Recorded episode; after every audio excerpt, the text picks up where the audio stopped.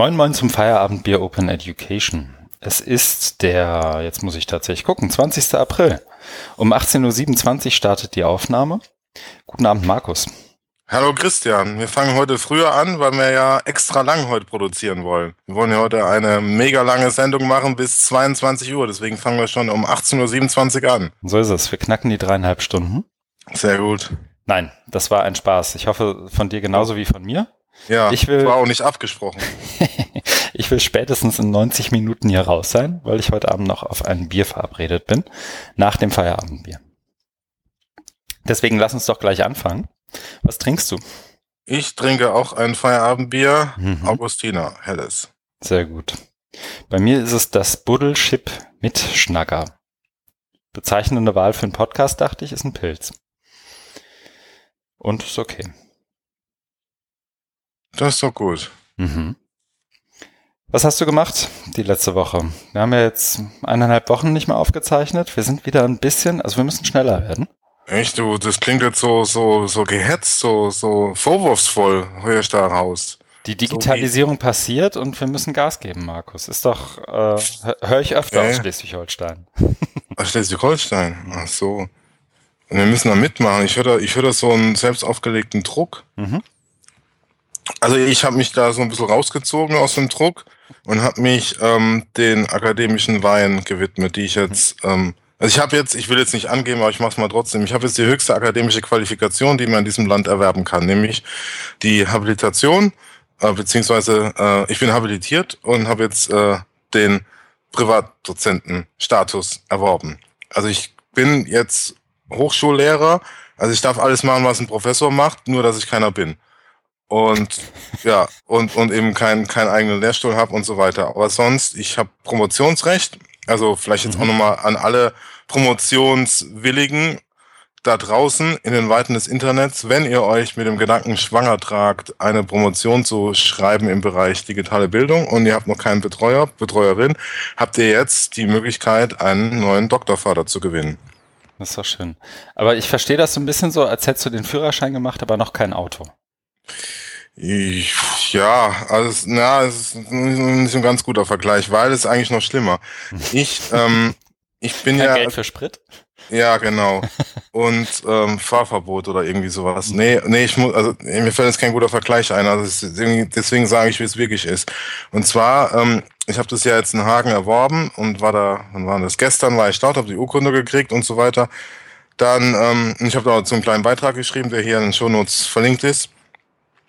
Es ist jetzt so, dass ich äh, Lehre machen muss, um diesen Status der, äh, des Privatdozenten zu erhalten. Also ich habe jetzt die Lehrbefugnis erhalten und die ist jetzt irgendwie so, dass man da auch Lehre machen muss. Aber ähm, da ich jetzt nicht in Hagen mehr bin, sondern in Lübeck, ähm, habe ich da jetzt so einen unbesoldeten Lehrauftrag. Bekomme also nichts, sondern muss, muss noch irgendwie dafür, dafür was machen. Mhm. Also es nicht so ein ganz guter Deal. Aber gut, so ist es. Ich meine, das gehört halt so zu den Irrwegen oder zu den für Außenstehende nicht immer leicht zu verstehenden, nachzuvollziehenden ähm, Dingen im akademischen Bereich. Das stimmt. Und, ja. und weil MOOCs noch nicht aufs Deputat anzurechnen sind, kannst du nicht sagen, ich bin doch hier MOOC-Maker. Ja, da müssen wir vielleicht mal mit denen verhandeln. Also das kommt, kommt dann alles noch. Aha. Aber jetzt darf ich erstmal ganz schöne Sachen machen. Ich darf auch eine Antrittsvorlesung halten. Mhm. Äh, so, muss dann mal noch einen Termin aus, irgendwann im halben Jahr wahrscheinlich. Aber das ist halt auch so, was man halt so im akademischen Bereich hat, auch nochmal mhm. so eine eher Ehrerbietung oder, oder sowas. Ne? Und das ist ja natürlich dann auch eine andere Situation, als ich vor paar Wochen hatte mit meinem Vortrag. Das ist natürlich keine äh, Prüfung, sondern da darf ich dann so die Skizze meines großartigen Forschungsprogramms darlegen und die Leute müssen zuhören. Mhm. Okay. Und du darfst die halten, du musst nicht. Äh, es wird erwartet, dass ich sie halte, also so. äh, es geht schon eher ein Muss, so wie ich gestern rausgehört habe. Okay. Aber mir macht sowas auch Spaß, deswegen werde ich es auch machen. Ja. Ja, genau. So kennen wir dich. Ja. Mhm. Ja, Glückwunsch auch ähm, offiziell und on the record im Podcast nochmal. Dankeschön. Ja, das war das, aber das Leben geht ja äh, weiter. Bin ja dann, also von Lübeck nach Hagen und sofort wieder zurück. Und ich habe jetzt nur so einen, einen Punkt da noch reingeschrieben, weil das jetzt, was gerade läuft, eben ein MOOC, der äh, Leuchtfeuer 4.0, der gestern oder vorgestern, ich glaube vorgestern, was Dienst, nee, gestern Morgen mhm. habe ich mir, glaube ich, freigeschaltet, äh, losging. Geht, geht 14 Tage, geht so grob um das Thema Bildung und in, in, in Regionen ähm, mit Fab Labs und so weiter. Also, dass man da so andere Akteure, andere Lernorte und Räume äh, äh, vorstellt. Ja, ist gut, dass du es sagst, weil ich habe nicht verstanden, worum es geht, obwohl ich den Trailer geguckt habe und reingeguckt habe. Ich habe auch ähm, den den Jöran ruft an Podcast heute gehört, ähm, wo Jöran bei Nina Oberländer anruft. Mhm. Und musste schon sehr, musste mich schon sehr zusammenreißen, als ich Augmented Empowerment gehört habe. Ja, ich glaube, das ist so diese Gefahr ein bisschen, dass da der Gaul mit den Gastgeberinnen äh, durchgeht. Also Joachim Zucker, Anja Wagner und Nina Oberländer. Hm. Also man, die, die versuchen ja da neue Wege und äh, so zu gehen, aber äh, ich kann deinen dein Unverständnis schon ein Stück weit teilen, weil es ist auch nicht immer klar ist, wo jetzt da das genau hin ist und so weiter, also der Weg hingeht. Dafür ist es, legen halt sehr viel Wert, dass es ähm, so auch partizipativ ist, obwohl es ja im XMOOC-Format ist. Mhm. Ja, hätte man vielleicht was anderes machen können, aber so ist es eben, dass sie da einiges an Material jetzt zur Verfügung stellen.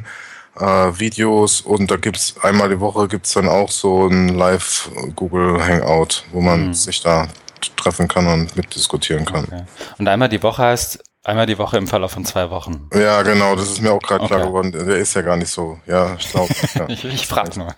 Okay. Ja. Ich, ich schaue mal rein, vielleicht werde ich ja schlau draus, aber weißt du, aber tatsächlich ernst gemeintes Interesse, wie ist es zu dem Titel Leuchtfeuer 4.0 gekommen? Das entzieht sich jetzt meiner Kenntnis. Ja. Also es gab ja letztes Jahr also, den MOOC von Anja mhm. Wagner, äh, Arbeit 4.0. Mhm. Und ähm, da ist so ein bisschen dran anknüpfend. Also es geht ja auch mal, dass, dass sie da einmal im Jahr zu dieser Next Economy Konferenz von Tim O'Reilly nach San mhm. Francisco fliegt und sich das anguckt und da berichtet, was die Amis Tolles machen, was sie auch gerne in ihren Vorträgen macht. Und jetzt hier ist, also damals vor einem Jahr war eben Arbeit 4.0 so als, als Buzzword. Und jetzt ist es nochmal so bezogen auf Bildung, aber mehr so im Sinne auf diese Maker-Spaces. Also wir haben hier in Lübeck das Cloudstars und Coworking Space, Beta Haus Hamburg, mhm. haben eine Stadtbibliothek in, in, in Pferden äh, vorgestellt, also wo es engagierte Leute gibt, die da, die da was machen, auch in klassischen Institutionen wie jetzt so eine Stadtbibliothek. Ja, und die da einfach präsentieren und vorstellen, glaube ich, ist auch mal gut, damit die andere interessierte Menschen sehen, was da alles schon, schon passiert. Aber die Gefahr, die ich da auch sehe, ist, dass man da einfach den Bogen überspannt und dann mit so komischen Kreationen wie Augmented Empowerment, ja, vielleicht auch eher hm, Verwirrung stiftet. Also ich finde es gut mit, mit diesen ganzen Makerspaces und Coworking Spaces, aber da würde ich immer vielleicht in den bisherigen, bisher verwendeten Kategorien denken und drüber sprechen. Also was, was machen die da und nicht da jetzt immer auch diesen Silicon Valley Sprech folgen und das irgendwie so, so pseudomäßig aufblasen. Das ist schon gut und es ist schon alles, alles mit engagierten Leuten und da muss ich nicht mhm. noch sprachlich da jetzt so einen, einen draufsetzen. Mhm. Ja, genau. Also bei Makerspaces musst du mich auch nicht überzeugen. Ich finde die Namensgebung im Deutschen halt einfach schwierig, weil es nicht die Leute abholt, an die du ran willst. Ne? Ja, genau. Und bei Leuchtfeuer, also meine erste Assoziation war halt, hat für einen Leuchtturm nicht gereicht, also haben wir Leuchtfeuer und die mhm. sind jetzt halt in, aber wenn du es erklärst, ergibt es ein bisschen mehr Sinn. Mhm. 4.0, die Leuchtfeuer sind dann im Internet of Things verbunden und kommunizieren selbstständig mit. Ja, also leuchtende Beispiele. Ja. Siehst also gibt es 4.0 ist natürlich auch, ja, finde ich auch nicht mehr so, so glücklich. Ja. ja, ist ein Buzzword und da gibt es vielleicht noch bessere, bessere Begriffe. Aber irgendwie muss man, muss man da mitspielen. Hm, okay. Ja, ja. Aber so ist es schon ganz interessant gemacht mit den, mit der Recherche und den ganzen, ganzen Themen, die sie da jetzt so drin haben. Da muss man mal hm. gucken, was, was da jetzt bei rumkommt wie das sich entwickelt. Aber das ist natürlich auch spannend, wenn es da eben nicht so von vornherein festgelegt ist, sondern mehr so als Ressourcensammlung, wo man sich bedienen kann und dann versuchen kann, da Ideen, mhm. Inspirationen zum Weitermachen. Okay, das heißt, das ist auch eher so gedacht als, guck mal, wir haben ja was, macht was ihr wollt damit. Ein Stück weit, ja, weil es halt ja. halt nichts Muck ist und eh nicht. Ja, ja, genau, so, so ungefähr. Okay. Okay. Cool. Ja, und sorry, dass ich nachfrage. Es ist halt nur. Ähm, nee, nee, alles gut, dafür bin ich, ja halt da. Dafür gesehen. ist- genau, dafür ist der Privatdozent ja da. äh, Nee, ich habe es gesehen und ähm, obwohl ich jetzt ja nicht komplett auf den Kopf gefallen bin, nicht kapiert. Hm. So viel zur Selbstbeweihräucherung. Apropos, was hast du denn Schönes gemacht? Ach, super Überleitung. Hm. Ich habe, was habe ich gemacht? Ich war im Strategie-Meeting von Virtually Connecting. War das virtuell? Das war natürlich, das war natürlich virtuell, Ja. doch, klar. ähm, aber ähm, witzig, dass du witzig, dass du fragst, Markus. Es war nicht in einem Hangout, auch wenn das Recording, ähm, also die die Aufzeichnung äh, gegebenenfalls veröffentlicht werden soll. Ich glaube, da überlegen wir gerade noch. Ähm, aber es war über Zoom, also die die App Zoom Mhm. weil Mhm. wir über zehn Leute waren und das dann ähm, um Längen komfortabler ist, wenn man das über Mhm. Zoom macht. Ich glaube, über die Standard Hangout-Geschichte tatsächlich gibt es auch eine ähm, oder gab es zumindest eine Begrenzung in Bezug auf die Berechtigung der einzelnen Teilnehmer. Okay. Also das, was wir über Zoom gemacht haben, das hat aber super funktioniert, war tatsächlich das erste Mal, dass ich mit Zoom überhaupt was mache, also der App.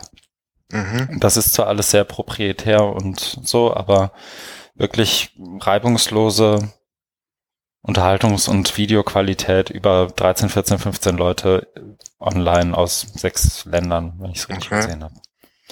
Das war gut. Also da geht es letztendlich darum, Virtually Connecting wird größer. Wie machen wir das? Alles Mhm. von organisational, wie funktioniert Onboarding von neuen Leuten, wie ist der Workflow in dem, was wir so tun, ähm, was können wir da anpassen, weil das halt relativ schnell gewachsen ist in den letzten zwei Jahren.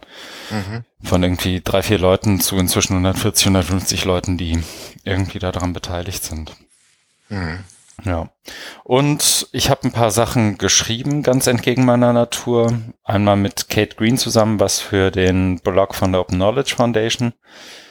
Ähm, witzigerweise, die haben, wir haben den zwei Titelvorschläge gemacht. Einmal Open in a Nutshell Mhm. Und einmal Monkey Nuts of Openness. Wir haben beide. Die haben beide genommen. Ähm, indem sie, sie haben es, glaube ich, einfach nicht verstanden, aber die haben das genommen. Jetzt heißt dieser Blogtitel Open in a Nutshell, Monkey Nuts of Openness.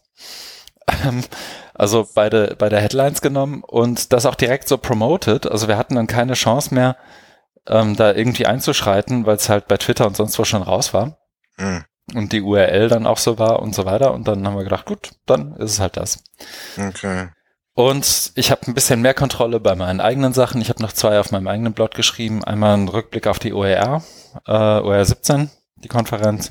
Mhm. Und dann einmal was, was so ein bisschen getriggert war durch diese Idee Virtually Connecting und größer werden, nämlich was Holacracy als Organisationsmanagement-Modell im Bildungsbereich vielleicht zu suchen hätte oder nicht. Das ist tatsächlich auch, ich war überrascht, dass das dann doch manche Leute irgendwie anpiekt und ähm, es tut sich in meinem Blog sogar in den Kommentaren, was was sehr selten ist. Das ist gut. Ja.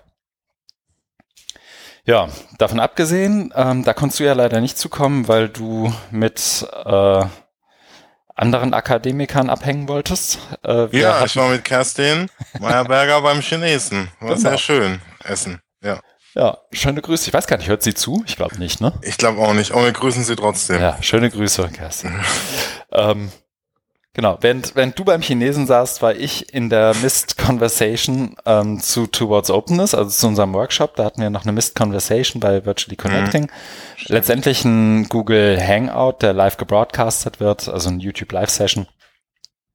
Ähm, unter anderem mit Chris Gilliard, Mahabali, Ahmed Karufa und paar anderen, wo wir letztendlich über den Workshop gesprochen haben, beziehungsweise über so Grundthemen des Workshops. Mhm. Und das war tatsächlich auch eine ziemlich gute Diskussion, fand ich so. Ich muss zu meiner Schande gestehen, ich habe das ja moderiert und ich muss auf diesen Knopf im Hangout gekommen sein, der Oh. macht, dass der Frame immer auf dir hängen bleibt, ganz egal wer spricht. Normalerweise springt das große, wechselt, der große ja. Frame ja um, in dem Moment, wo irgendwie jemand spricht oder nicht. Aha. Ähm, du kannst ihn aber auch fixieren und ich habe ihn auf mich fixiert. Das heißt, Leute reden und parallel bohre ich mir in der Nase oder so. Du bist halt ein Narzisst. Du musst Ja. ja. im Mittelpunkt stehen. Ja, wie ganz viele in unserem, in unserem Bereich, ähm, habe ich durchaus narzisstische Prägung. ja. Äh, und ich war bei einem anderen Narzissten, nämlich Bob Dylan. Ich habe Bob Dylan Der live gesehen. den, den Nobel kriegt er jetzt doch, oder? oder Hat er schon entgegengenommen. Ah ja, okay. Hat er schon ganz still und heimlich entgegengenommen. Ich habe den Literaturnobelpreisträger in der Barclaycard Arena Hamburg gesehen. Ist er dann nach, nach Schweden gefahren oder schicken die das mit der, Der Post? hatte, der hatte eh ein Konzert in Schweden. Ah. Mhm. Weil bei der eigentlichen Verleihung da im Dezember oder so, da war er ja nicht, oder? Hat er Genau. ja gesagt. Hat er abgesagt und hat das jetzt auch nur so ganz klammheimlich übernommen. Es gab nur irgendwie einen Mhm. Tweet. Ja. Ähm, und eine Pressemitteilung, natürlich. Nee, Ja. das war auch cool irgendwie. Bringt's der, bringt's der noch? Der, ja, ja, Wie lange hat total. er gespielt? Zwei Stunden? Ja, nicht ganz. Mhm. Aber ähm, der, also das, das war von der, wie soll ich sagen, vom musikalischen Können her, sowohl er als auch Band ziemlich unerreicht. Also wirklich gut. Mhm. Ähm, zwischen jedem Song geht auf der Bühne das Licht aus und er wechselt irgendwie den Standort, so von Piano zu Mikro zu Piano und so. Mhm. Ähm, es ist halt ein Konzert und zwar das erste Mal, abgesehen von einem, ba ähm, von einem Konzert der Band Herrenmagazin, das ich mal gesehen habe, ähm, ein Konzert im Sitzen. Und ein Konzert im Sitzen ist komplett, Also wo du sitzt, oder? wo ich sitze. da? Nee, nee, Ach wo so. alle sitzen. Ja, ja. Und das Publikum ist natürlich auch, wie soll ich sagen, vom Altersschnitt her für Konzerte, die ich sonst besuche, eher unüblich, also im Vergleich sehr, sehr hoch. Ähm, das war insgesamt von der Stimmung her, ja, man hat zwischendurch mal geklatscht und hm, also es war nicht so, mit Singen war auch nicht so Blowing in the Wind. nein, nein, nein, die Version von Blowing in the Wind, die er gespielt hat, war aber tatsächlich auch so, dass ich sie erst, ich glaube, in der zweiten Strophe erkannt habe. Äh, Also das war ein bisschen abgewandelt. Sehr disruptiv. dekonstruktivistisch. Schon fast evolutionär. Oh. Oh, ja. Ja, das dazu, zu Bob Dylan. Ich setze die erste Marke Sehr gut. bei 17 Minuten. Ganz schön lange. Wir haben viel gemacht. Und wir haben auch viel Feedback bekommen. Und zwar unter anderem, das haben wir letztes Mal schon gesagt, unter anderem von Björn Lefers. Lefers, Lefers, ich glaube Lefers, ähm, von der an der HWR in Berlin ist. Und der hat sich, ich habe das ja glaube ich beim letzten Mal schon gesagt, der hat Mhm. mir das per E-Mail geschickt und dann habe ich es dir mal weitergeleitet nach seiner Genehmigung. Wirklich sehr, sehr viel und gutes Ja. Feedback gegeben, sowohl zur irgendwie Soundqualität, wie er hört, Noise Cancelling Kopfhörer in der U-Bahn und so weiter, was er sonst noch hört.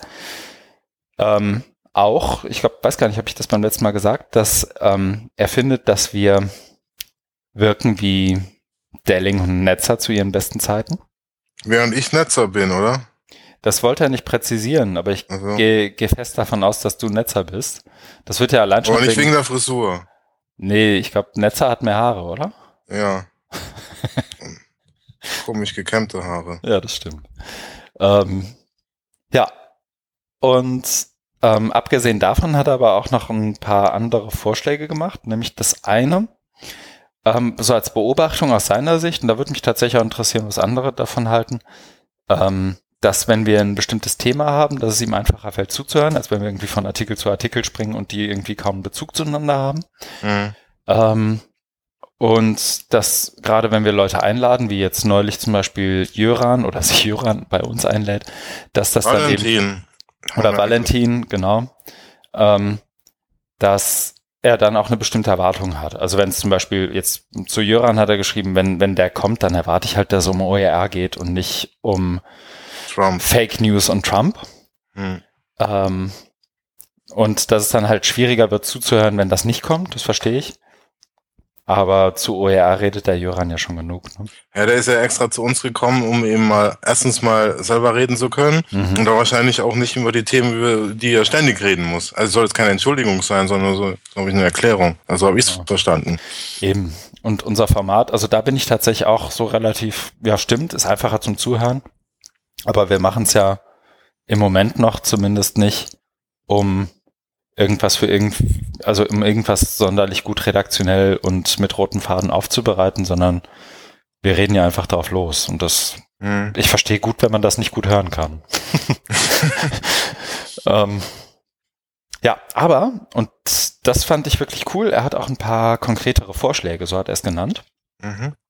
Ähm, er hat vollkommen recht mit der Beobachtung, das kann ich sehr gut nachempfinden, dass zwei Stunden Podcastlänge wirklich das absolute Maximum sind. Minimum, dachte ich. Ja, wenn- genau, aber man, man hört dich ja eh mit mindestens zweifacher Geschwindigkeit. Das heißt, selbst wenn wir drei Stunden machen, kommen wir da vielleicht ja, noch hin. Nur anderthalb dann. Ja.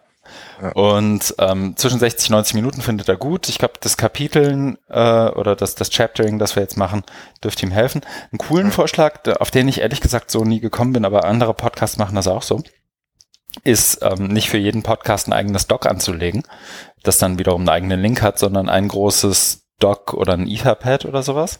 Mhm. Ähm, und das dann eben sozusagen in einer äh, reversen Chronologie laufen zu lassen. Sprich, ganz oben sind die aktuellen Links und dann kann man einfach mhm. mit Steuerung F irgendwie suchen, was man suchen möchte. Ja. Das, glaube ich, wird sich demnächst auch umsetzen lassen von uns. Da gucke ich mal, was wir machen können.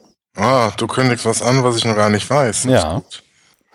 Ähm, dann, genau, hat er einmal konkretes Feedback zu einer Podcast-Folge, wo irgendwie der Shownotes-Link nicht passte. Ich glaube, so kam er wahrscheinlich auch drauf. Und, wegen dem Suchen und so, ja. ja, ja. Genau. Und das war es so im Groben an allgemeinen Geschichten zu unserem Podcast. Also nochmal vielen Dank auf diesem Wege auch. Ich habe sie mir ja. schon äh, mit drei Ausrufezeichen Dank, geschrieben. Jörn. Und jederzeit gerne wieder Feedback. Ähm, ich habe ja auch da schon angedeutet, auch das kann man, glaube ich, machen, dass sich zumindest infrastrukturell bei uns demnächst noch ein bisschen was tun wird, wie wir veröffentlichen, was unser Workflow so ist. Und dann können wir das da sicher einfließen lassen. Dann haben wir noch einmal ganz kurz Feedback bekommen von Martin Lindner bei Twitter, der schön findet, dass wir tun, was wir tun. Hm. Das hört hm. man gerne. Ähm, genau. Und ich habe es lange nicht mehr gehört, deswegen ähm, verdient es hier nochmal die eigene Aussprache. Äh, er hält das, was äh, den Podcast für sehr verdienstvoll. Oh. Also das ist. Ähm, Klingt so nach goldener Uhr, nach 50 Jahren Betriebszugehörigkeit, oder? Ich. Nee, einmal, so meint das nicht. Nee, nee so meint das, ich glaube, so meint nee. das gar nicht. Das ist auch ein schön, äh, nee, das ist ein aber ich schönes Kompliment. Genau, ich habe wirklich gegrinst, als ich es las und fand das super. Also besten Dank nochmal. Ähm, und dann gab es noch Feedback von Matthias Andrasch, der sich der Sache angenommen hat, die wir beim letzten Mal hatten zu Coventry und der dortigen Aufzeichnung von Daten im LMS und der um, Korrelation wiederum Ach, dieser ja. Daten mit ähm, ja, ja. Äh, irgendwelchen Schließmechanismen und so weiter. Und der hat da sogar ein Video gefunden, das ich selber noch gar nicht kannte, nämlich die Coventry University Phoenix Card, also Phoenix Karte, mhm. mit der eben, und die haben da ja alle wirklich um den Hals hängen, also es ist wirklich wie so ein Schlüsselband, das alle um den Hals hängen haben mit der du, du wirklich in jeden einzelnen Raum kommst. Im, im Coffeeshop oder so. Genau, du machst alles damit. Du zahlst, ja. du gehst durch jeden Raum damit, der irgendwie verschlossen ist, du leist damit deine Bücher in der Bibliothek aus, du gehst zum Sport damit. Ähm, damit wird auch Anwesenheit überprüft in Seminaren, in denen du sein müsstest, laut LMS. Also das im LMS ist eine Raumnummer hinterlegt. Musst du dann auch einloggen oder wird das genau. und dann wissen? Oder musst genau. du das irgendwo durchswipen oder durchziehen? Du musst das wenn durchziehen. Du wenn du ins Seminar gehst, ziehst du es durch und wenn du es irgendwie ein paar Mal verpasst hast, brauchst du eine gute Entschuldigung beim Dozenten oder du wirst gesperrt und darfst die Prüfung im LMS nicht mehr ablegen. Aha. Ja, hat nicht viel mit unserem Verständnis von Bildung, glaube ich, zu tun. Nee, irgendwann machen sie dann nur so Analyse von den Hirnströmen, um dann zu gucken, wie aktiv du zugehört hast. Hm. Wenn das unter einem kritischen Wert bist, darfst du auch nicht an der genau. Prüfung im LMS teilnehmen. Und dann denkst du zwischendurch an Snickers und die erwarten von dir sonst was für Dinge in der Prüfung. genau, und das, und das war ja auch in Coventry so, dass das so ein Narrativ von wir kümmern uns ja um dich und so sortieren mhm. wir die aus und die, die, die für, die, die irgendwie, wie sagt man denn, strugglen, die, die irgendwie mit dem Studium kämpfen, ja, ähm, die äh, so, Gefährdeten. Die können wir dann die gezielt adressieren. Student at, at risk heißt Genau. Okay. Die Students at risk können wir irgendwie ähm, gezielt adressieren. Ähm, aber ich meine, jetzt kam das gerade sozusagen auch ja passend zu irgendwie allem, was wir in Coventry gemacht haben. Ähm, mit, mit Zuboffs Laws und allem, was irgendwie damit zusammenhängt, ist das natürlich mhm. auch ein wahnsinniges Surveillance-Tool, also ein ja. Überwachungstool, das ähm, wenn es dafür geeignet, dazu geeignet ist, eben auch als solches benutzt werden wird. Ja, wird es genutzt, wenn es auch so mächtig ist, ne? wenn mhm. das so viele verschiedene, eigentlich voneinander mhm. separierte Aktivitäten trackt, wie jetzt ähm, also akademische Sachen, wie jetzt Bücher ausleihen oder in Veranstaltungen gehen, aber dann äh, Vergnügung, Sport oder ähm, in der Cafeteria. Das mhm. ist natürlich sehr, ne? Also das, hat ja schon sowas von, von, von Panoptikum da, ne? Genau. Wo, dann in, in, wo, wo also diese verschiedenen Bereiche dann zusammengeschlossen werden zu einem, ne? Und, und also über diese Wie heißt das Ding nochmal, diese Karte? Oh, ich hab den Namen, du hast vorhin gesagt, diesen Die Namen. OER World Map? Nein, diese, diese Karte da, die du um Hals hängen hast. Ach so, die Ja. Phoenix Card. Ja, die Phoenix-Karte, genau. Und Mhm. das ist ja dann das Instrument, was diese verschiedenen Mhm. Sphären und deines Lebens zusammenführt, zusammenbringt. Und dann hast du ja so eine Art Panoptikum, wo du Mhm. total überwacht werden kannst. Genau. Und darauf haben auch ein paar Leute reagiert, unter anderem äh, auch Oliver Tucker. Der meinte, er wäre ähm, bei den Drohgebärden, die sich da aufmachen, auch aus seinem Studium geflogen. Ich glaube, gleiches gilt für mich. Ich habe ganz viel nicht besucht. Ähm, ich glaube, verloren haben wir ihn dann in dem Moment, als ich äh, dann in die Twitter-Unterhaltung eben den Link zu Chris Gilliards Provokation habe einfließen lassen. Da war die Reaktion dann nur drauf. Ähm, aber ich sehe gerade, vielleicht hat er die auch gelöscht. So, oder irgendwas mit Machiavelli. Genau, ich hab, das habe ich aber auch nicht ganz kapiert. Also Ich vielleicht, auch kann er, nicht. vielleicht kann er dir das erklären. Ja, Aber anscheinend er kann jetzt- uns erklären, er kann ja einen Blogpost dazu schreiben Ja, oder aber einen ich, Audiobeitrag einsprechen. Genau. Und es mag am neuen Twitter liegen, diesem ganzen Reply und hm, hm, hm, also das ja auch nicht mehr so ganz gut funktioniert. Aber ich glaube, er hat die, den Tweet auch gelöscht. Was? Hm. Aber es mag auch an mir liegen. Guck du gerne mal. Ich habe den Ja. Tweet ja verlinkt. Ähm, wo es letztendlich darum, also ich habe das letztendlich gepostet und seine Reaktion darauf war nur, er habe keinen, es müsse ein Missverständnis vorliegen, er habe keinen Machiavelli bestellt. Was erstens logisch, glaube ich, wahnsinnig wenig Sinn ergibt. Hm. Ähm, und zweitens auch, wie soll ich sagen, einer der Gründe ist, warum viele Leute, glaube ich, inzwischen Twitter verlassen. Ja, es ist so, ähm, äh, also so ja, vernichtend oder so. Also es ist ja nicht anschlussfähig. Ne? Also die Kommunikation wird dadurch Genau. nicht gerade gefördert, sondern eher abgebrochen. Mhm. Und wenn das das Ziel war, hat er es erreicht. Also ich habe auch nichts dazu gesagt weiter. Hm. Ähm, genau. Kann sein, dass es an mir und meinen mangelnden Fähigkeiten, Twitter zu bedienen liegt, aber ich finde den Tweet nicht mehr. Okay, wird sich bestimmt nur aufklären und wir kriegen da ein Feedback. Ach ja, und wenn nicht, auch nicht so schlimm. Ja, genau. Es gab aber, um das, um das Feedback-Kapitel auf einer wirklich positiven Note enden zu lassen, ähm, Feedback, auch weiß gar nicht, ob er es als Feedback gemeint hat, aber ich nehme es jetzt mal als Feedback auf, von Jöran, den habe ich ähm, vorgestern gesehen. Der meinte, es gäbe inzwischen bei Jöran in, und Konsorten die Diskussion, ob das Feierabendbier Open Education, und das ist dann sozusagen der Ritterschlag für uns, sollte das jemals Wirklichkeit werden, auch als Arbeitszeit, also das Hören unseres Podcasts als Arbeitszeit gewertet werden darf. Natürlich, eigentlich müsste es so sein, dass äh, Feierabendbier Open Education Podcast wie ein Bildungsurlaub ist. Ne? Ich zum Beispiel habe Anspruch auf fünf Tage Bildungsurlaub und kann mir dann aus ähm, einem vertrauenswürdigen, äh, von vertrauenswürdigen Anbietern angebotenes äh, äh, was raussuchen. Ne? Mhm. Und da müsste unser Podcast auch, dass du, dass du es natürlich während der Arbeitszeit hören darfst, aber irgendwie auch Bildungs, also weil es ja als Weiterbildung ist. Ja, also ich sehe es auch so. Jöran, ähm, du warst da, Wir stellen da gerne Bescheinigung aus. Ich darf ja jetzt alles. Also akademisch. ne? Dann kann ich ja hiermit eine, eine Unverdre Unbedenklichkeitsbescheinigung ausstellen. Ich kann auch den hohen Wert, wie nennt man das? Ah ja, genau, pädagogisch wertvoll. mhm. Dieser Podcast ist besonders wertvoll, pädagogisch. das, das Leuchtfeuer 5.0. Ja, und das kann ich dann, da kann ich, da kann ich dann jetzt mit meinen neuen Ritterschlag, Siegel und so weiter, kann ich da ein Zertifikat ausstellen und an Jöran schicken. Genau. Also wer immer das war, ich glaube, er sprach von Mitarbeiterinnen und Mitarbeitern. Meldet euch, Gabi oder Sonja. genau, wendet euch vertrauensvoll an uns. Ja. Das stellen wir gerne aus. Ja. So viel zum Feedback-Kapitel. Gut, dass wir Sehr die gut. Kapitelmarken haben. Wir sind nämlich schon bei 29 Minuten. Oh, da haben wir noch Mhm. Zeit. Nee, sind wir gut in der Zeit. Ja, kriegen wir hin. Und wir kommen zu den Fragen oder den Themen rund um das, was wir so gelesen haben. Und der erste Eintrag ist von dir und ich glaube, das ist ein Buch. Richtig. Hm. Brillant. Auch richtig bibliografiert hier in den Shownotes. Ja. Das hat man, glaube ich, noch nie. Ja, das habe ich Mit jetzt auch Nachname, gelernt. Vorname, bis jetzt, ne, höchster hab- akademischer Grad. Ja, nee, das habe ich gelernt. Ich nutze ja für die Literaturverwaltung äh, Zotero Mhm. Und es funktioniert ja mit OpenOffice und Word ganz gut. Und jetzt wollte ich, weil ich da äh, immer an, an jetzt am viel mit Google Docs arbeite, wollte ich es da auch nutzen. Mhm. Da, da gibt es noch kein Plugin, aber da habe ich dann irgendwo gelesen, dass es, dass man es einfach reinkopieren kann. Also ich habe praktisch mhm. dann in meiner in meiner Literaturdatenbank, wo ich die Quelle eingepflegt habe, das einfach so per Track and Drop rübergezogen. Okay. Und das geht. Und da kam das eben raus. Okay.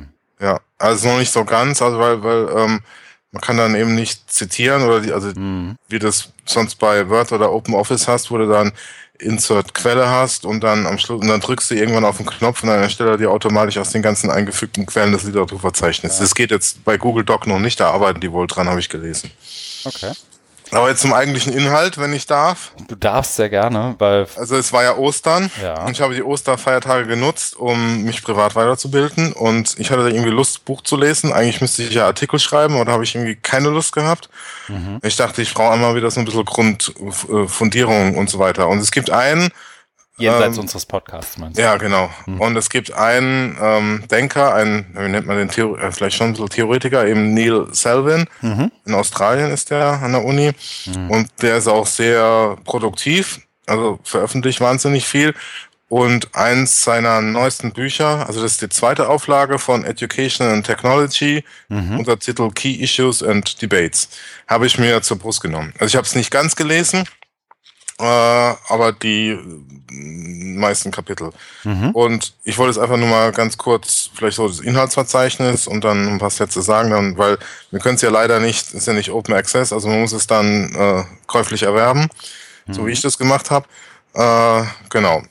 Und zwar geht es darum, dass er, also das ganze Buch ist eben so aufgebaut, dass er ein ganz basic, grundlegenden Einstieg zum Thema Technik und Education hat. Also es ist nicht so, dass er mhm. da jetzt irgendwie einsteigt so mit EdTech, was wir so kennen, oder du auch mit den mit den Menschen Mahabali oder Martin mhm. Oder so, ne? Mhm. Das so gar nicht, sondern er ist da sehr sehr basic, ja. äh, was was aber nicht nicht verkehrt sein muss. Also er fängt da eben an, what do we mean by education and technology, mhm. also bisschen definieren. Und das ist mhm. natürlich schon äh, also aus deutscher Sicht wegen, wegen Bildung und Education kann man ja nicht vergleichen. Deswegen ist es da natürlich, fehlt so ein, so, so ein Teil eben zu den ganzen Ausführungen zu so Bildungstheorie oder Bildungsphilosophie, weil das kennen ja, ja die Angloamerikaner nicht. Genau, aber da hast du ja, also sorry, dass ich voll ja. reingrätsche, zusammen nee, nee. mit, mit Rob Farrow mal was ja. geschrieben. Ja, ne? ja, vielen das, Dank für die Blumen, äh, vielen Dank für den netten, wie nennt man das dann, für den netten Hinweis oder ja, diese Überleitung.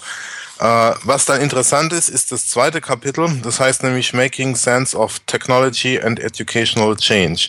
Und das ist, finde ich, ganz gut geeignet, um da auch nochmal die aktuellen Debatten so ein bisschen zu rahmen oder nur so ein Framework zu haben. Mhm. Und da unterscheidet er eben so drei Imperative. Also generell, das ist ja mal meine These, dass in diesen ganzen Debatten sehr normativ, also mit sehr, mit soll und es muss, ne, das hast du ja mhm. vorhin auch gesagt, ne, wo ich dann, ange also wo du gemeint hast, wir müssen jetzt mehr produzieren, mehr folgen, weil die Digitalisierung geht voran und ja. so weiter, wir müssen da Schritt halten. Das ist genau so dieses, dieses ähm, Imperative mhm. äh, oder dieses Normative.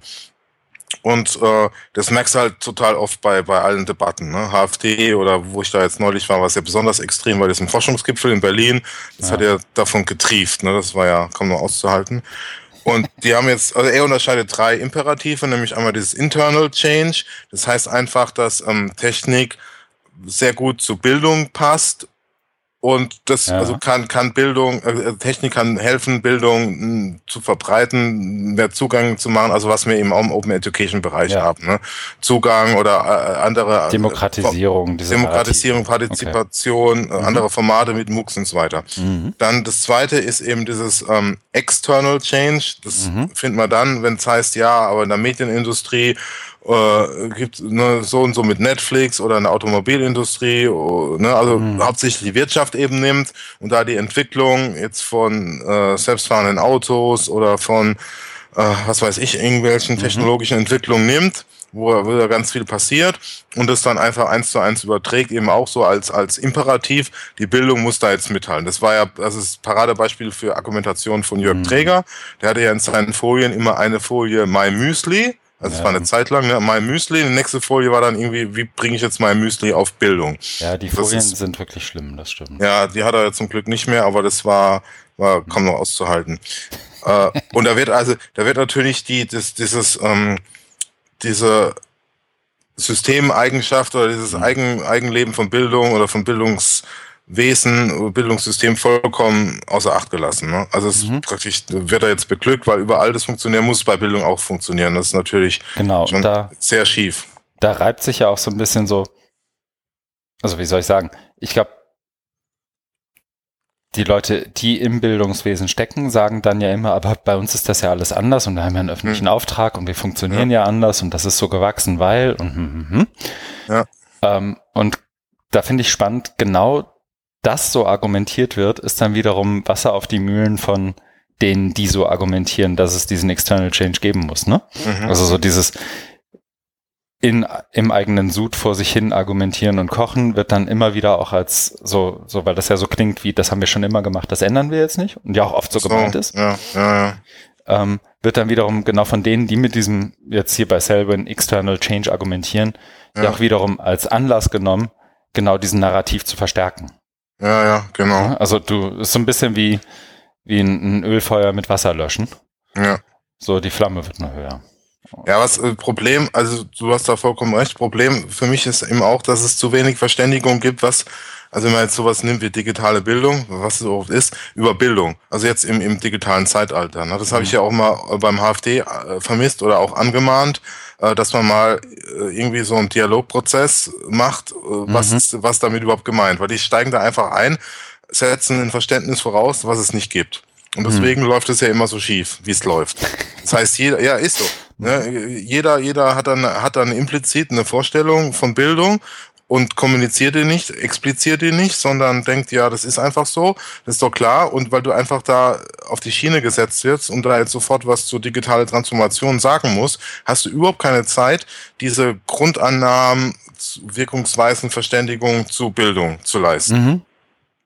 So, was, also, und so, so leid ich das ist, so einmal zu klären, was meinen wir jetzt damit, was meinen wir damit, ja, was meinen wir, wenn wir davon sprechen ja, und ist was ja ist eigentlich ein Leuchtfeuer 4.0? Genau, das ist ja auch die, die zentrale These von Selvins Buch, dass er eben sagt, wir brauchen diese Dialogprozesse, diese, mhm. also wie, wie genau, das sagt er nicht so, aber darauf läuft Also manchmal ist auch so ein bisschen trivial, so die Schlussfolgerung von dem Buch, aber äh, da gebe ich ihm schon recht, das, das, das braucht man einfach und das, mhm. das merkt man einfach, wenn du dann zu, zu also noch schlimmer war es eben bei diesem Forschungsgipfel, wo dann eben mit disruptiver Innovation argumentiert wurde, bis irgendwann im letzten Drittel dann eben Strohschneider und Vianda gemeint haben, eigentlich ist ja totaler Bullshit, euer Begriff, ne?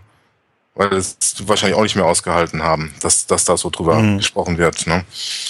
Genau. Und äh, also da ist aber auch so, das haben wir, glaube ich, auch schon öfter besprochen da beim HFD, dass eben die Zusammensetzung äh, nicht so ist, dass da so wahnsinnig viele Bildungswissenschaftler sich rumtreiben, ne, die dann irgendwie, irgendwie Stimme erheben. Da gibt's schon ein paar, aber viele, hm, auch so Medienpädagogen, die bleiben ja dann unter sich oder mhm. kommen da nicht hin und deswegen ist dann schwierig, da auch so eine, so eine Position zu entwickeln, ohne den Input da aus dem, aus dem eigenen Lager, also wo es eigentlich zum Kerngeschäft gehören sollte, sich mit Bildung und vor allem mit Medien auseinanderzusetzen. Mhm. Ne, das ist, das ist schade, aber gut.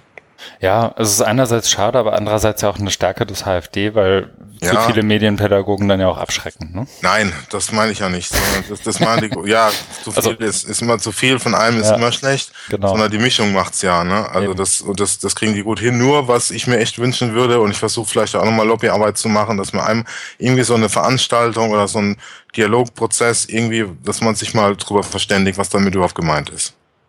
Hm. Na, das wird immer als selbstverständlich vorausgesetzt, aber ich habe das Gefühl, also zumindest werden wir einmal die, die Position einfach mal ab, abfragen. Ne? Was, was versteht ihr denn darunter? Was ist euer Verständnis? Genau, ne? und ich bin mir sehr sicher, dass in Lübeck ein anderes Verständnis als in Bremen, als in Hagen, als in München, als in Tübingen, ja. als in Lüneburg ja. vorherrscht. Genau, und ohne diese, diese Klarheit zu haben, ist es auch unheimlich schwierig, dann mit Technik da jetzt Bildung zu verbessern, weil du weißt ja gar nicht, was Bildung ist für dich. Und dann bist, läufst mhm. du natürlich Gefahr, dann eben gerade was, was wir hier als zweites haben, mit diesem External Change, mhm. den so einen technologischen Determinismus anheimzufallen. Mhm. Das heißt, dann, dann kommt hier Elon Musk oder ne, äh, früher Steve Jobs oder, oder Sebastian Truhn und erzählen dir weiß Gott was, wie toll das jetzt wird. Ne? Und du fällst halt darauf rein, weil du kein Grundverständnis und Bildung hast, mhm. was, was, damit, was damit gemeint ist. Ne? Ja, noch, eine kleine, noch eine kleine Anekdote. Vor, vor zwei, drei Tagen, ne, oder letzte Woche kam Rolf Kano, also wo ich in Lübecker bin, zu mir und hat mir ein Buch geschenkt äh, von 1956. Das Buch heißt Pädagogischer Humanismus. Mhm. Und ähm, klingt das wahrscheinlich sehr skurril und ich habe da jetzt auch äh, mal reingeguckt und es ist auch furchtbar äh, so vom Duktus, ne, es, denkst du bis in der Nazi-Zeit, mhm. Ne, weil es irgendwie so um Nation geht, aber natürlich Post-Nazi-Zeit, weil es ja 56, da geht es eben so um Europa, also Völkerverständigung, Frieden und so weiter. Und es ist natürlich total aus der Zeit gefallen. Wenn man ähnlich versucht, das für heute, also für die was, was passiert, was passiert mit, mit Bildung durch die digitale Transformation, was ist unser Verständnis, was ist unser Wert in der Gesellschaft. Mhm. Ne? Und natürlich kannst du das Buch, da, das kannst du nur noch aus historischen, aus historischem Interesse lesen. Aber die haben sich ja damals auch Gedanken gemacht und die hatten eben das Verständnis dann oder das Bild, äh, Europa liegt in Schutt und Asche nach dem Zweiten Weltkrieg. Mhm. Bildung ist ein Schlüssel, um, um das wieder aufzubauen, äh, Nation und so, also sehr überladene Begriffe, aber es geht auch jetzt um Europa, um die Völkerverständigung und so weiter. Ne? Und wenn man das jetzt versucht, irgendwie, äh, das wäre natürlich ne, ein längerer Prozess für sowas wie digitale Transformation zu, über, mhm. übertragen. Ne? Genau. Okay. Dann äh, äh, der letzte, ähm, le der letzte Imperativ ist mhm. Überraschung, Disruptive Innovation. Nein. Doch. Oh. Die genau. Leute nee, äh, ja, ja. Fans werden erkennen, was wir gerade gemacht haben. Genau. ja, mhm. äh, haben wir ja äh, sehr ausführlich besprochen. Ja. Das, äh, da gehe ich jetzt äh, nicht mehr Nein. näher drauf ein. also das, das ist eben das zweite Kapitel. Was er dann macht im dritten Kapitel ist uh, Short History of Education and Technology, wo er sagt, ja, um, um jetzt diesen ganzen äh, Wahnsinn, was mit Digitalisierung vor sich geht, zu verstehen, müssen wir weiter zurückgehen und dann eben äh, Film, äh, Radio, mhm. äh, TV, Fernsehen. Und das macht er relativ kurz und knapp und mhm. versucht es auch so ein bisschen zu erklären. Äh, deshalb, weil die ja mehr oder weniger abgeschlossen sind und ja, daraus eben die Lehren zu ziehen. Das ist natürlich auch sehr richtig und wichtig. Das mhm. habe ich ja auch schon oft betont, dass viele der Debatten heute oder Sichtweisen eben unhistorisch sind oder gesichtsblind, könnte man auch sagen, ne? dass man gerade so, wenn es hier um, um dieses Silicon Valley-Narrativ geht, du gar nicht verstehst, was dahinter steckt, wie das dazu gekommen ist ne? und diese Blackbox dann äh, gar nicht aufmachen kannst. Mhm. Ja. Mhm. Genau. Dann kommen noch weitere Kapitel, die fand ich jetzt nicht so interessant. Da geht es um Technology and Learning und Teachers, Technology and Educational Institutions, Individualisierung of Education und dann noch so ein Schlusskapitel Where, Where Now. Okay. Ja. Was kommt im Where Now vor? Das interessiert mich ja immer bei sowas, wie viel Zeit und Seiten verschwendet werden darauf, wie. Na, du weißt schon, ne? Also was. Ja, ja. So, weil ja, das ja immer so, das zwingt ihn ja ein bisschen, sich zu positionieren und nicht nur zu beschreiben. Ja, genau. Ähm, also hier hat er genau, ähm, also er will dann äh, eine ähm, bessere, also hier ist er towards better discussion and debate Aha. und ähm, da ist eben auch so eine Frage, why is it that digital technology has not yet made a radical difference to the quality and reach of education in the ways that we are often told that it will. Mhm. Also sowas, also was wir bei MOOCs hatten, ne? äh, als äh, demokratisieren. Ja, oder, ähm, oder Jörg Träger, ne? die digitale Bildungsrevolution. Ja. Ne? Mhm. Wo, wir, wo wir eben wissen, dass es, dass es nicht der Fakt ist. Ne? Mhm. Und dann, dann, also es ist sehr allgemein auch wieder die, die Fragen dann, ähm, die er stellt, wie wird Technik überhaupt benutzt? Ähm, also das müssen erstmal über diese Fragen verständigen. Ja. What is the use of technology in educational settings actually like? Why is technology used in educational settings the way it is? Mhm. And what are the consequences of technology use in educational settings? Also wirklich sehr, sehr basic. Ähm, er ist auch, also seine Stärke ist auch nicht da drin, jetzt so sich sehr in, in online Open Education auszukennen. Also er erwähnt mhm. irgendwann MOOCs, aber das merkt man schon, oder vielleicht habe ich es auch überinterpretiert, aber für mich kam das eben so rüber, ja, es gibt eben diese MOOCs. Ich muss dazu und, kurz was sagen. Ja, und, und ich muss sie schlecht finden, weil ich mhm. bin Neil Selvin, ich bin einer der profiliertesten Kritiker mhm. der EdTech-Szene, also muss ich mhm. MOOCs scheiße finden. Mhm. Und das ist natürlich auch ungerechtfertigt, weil also das ist auch wieder so dieses Blackbox-Denken, da denkst du MOOCs, X-MOOCs und so weiter und mhm. Coursera mhm. und Udacity und verkennst die ganze Vielfalt. Ne? Also da läuft er natürlich auch Gefahr seiner eigenen Argumentation, wenn er sagt, wir brauchen da, äh, wir müssen auch mal mhm. die, die, die Lessons lernen, also äh, zurück zurückblicken, ja. auch wenn das bei MOOCs natürlich ein sehr kurzer Zeitraum ist. Also das ist natürlich nicht seine Stärke, dass er sich da mit, mit den ganzen, auch was du ja auch oft betreibst hier mit, mit ähm, oder was wir im Workshop hatten, Surveillance und Security, Privacy, ist, ist alles überhaupt nicht drin. Mhm. Ja. Okay. Sondern er versucht es halt so ein bisschen grundlegend. Es sind ein paar ganz gute, deswegen empfehle ich es ja auch so. Mhm. Ein paar ganz, also vor allen Dingen eben das Kapitel 2 mit diesen, mit dieser, mit diesem Frame und diesen drei Imperativen. Ja. Ansonsten, ja, es, weil er schreibt eben ziemlich viel und dann muss er wahrscheinlich auch mal gucken, dass er da die Bücher voll kriegt und ja, ja, dann kommt er nicht immer so. Das hat man ja oft so. Ne? Wie unser Stundenkonto aufbaut. Okay. Ja, genau. Aber gerne, also schon eines, also weil eben seine Haltung sehr kritisch ist und er sagt hier, wir müssen mhm. kritisch sein und uns äh, fragen, was, was dahinter steckt und so weiter. Ne? Aber das können wir natürlich noch weiter ausarbeiten, vor allen Dingen differenzieren. Äh, da müssen wir aber, das kriegst du wahrscheinlich in einem Buch da nicht hin, wenn du dir eben einzelne Bereiche anguckst aus dem Bereich Online Open Education. Das schaffst du ja dann gar nicht mehr. Deswegen ist mhm. er, weil es, das hat er nur 180 Seiten, glaube ich, deswegen ist er natürlich sehr oberflächlich. Was eben die konkreten äh, Entwicklungen betrifft, wie MOOCs. Ne? Die werden nur zwei, dreimal genannt und auch nur MOOCs und jetzt nicht XMOOCs, CMOOCs und so weiter und so fort. Was ich aber fein finde, ja, allein schon, ja. weil ähm, also inzwischen eigentlich nicht mehr, mhm. wobei da gibt es, glaube ich, auch Leute, die das anders sehen, sind MOOCs ja was, was, womit in einem halben Jahr was anderes gemeint sein kann als vor einem halben Jahr. Ne? Also, ja. weißt du, was ich meine? So 2013 mhm. hat man noch was anderes damit gemeint als 2011 und als 2014. Mhm. Ähm, und dann ist es vielleicht auch ganz clever, nicht in einem Buch von was zu schreiben, von dem man befürchtet, dass sich das Verständnis davon nochmal grundlegend ändern könnte.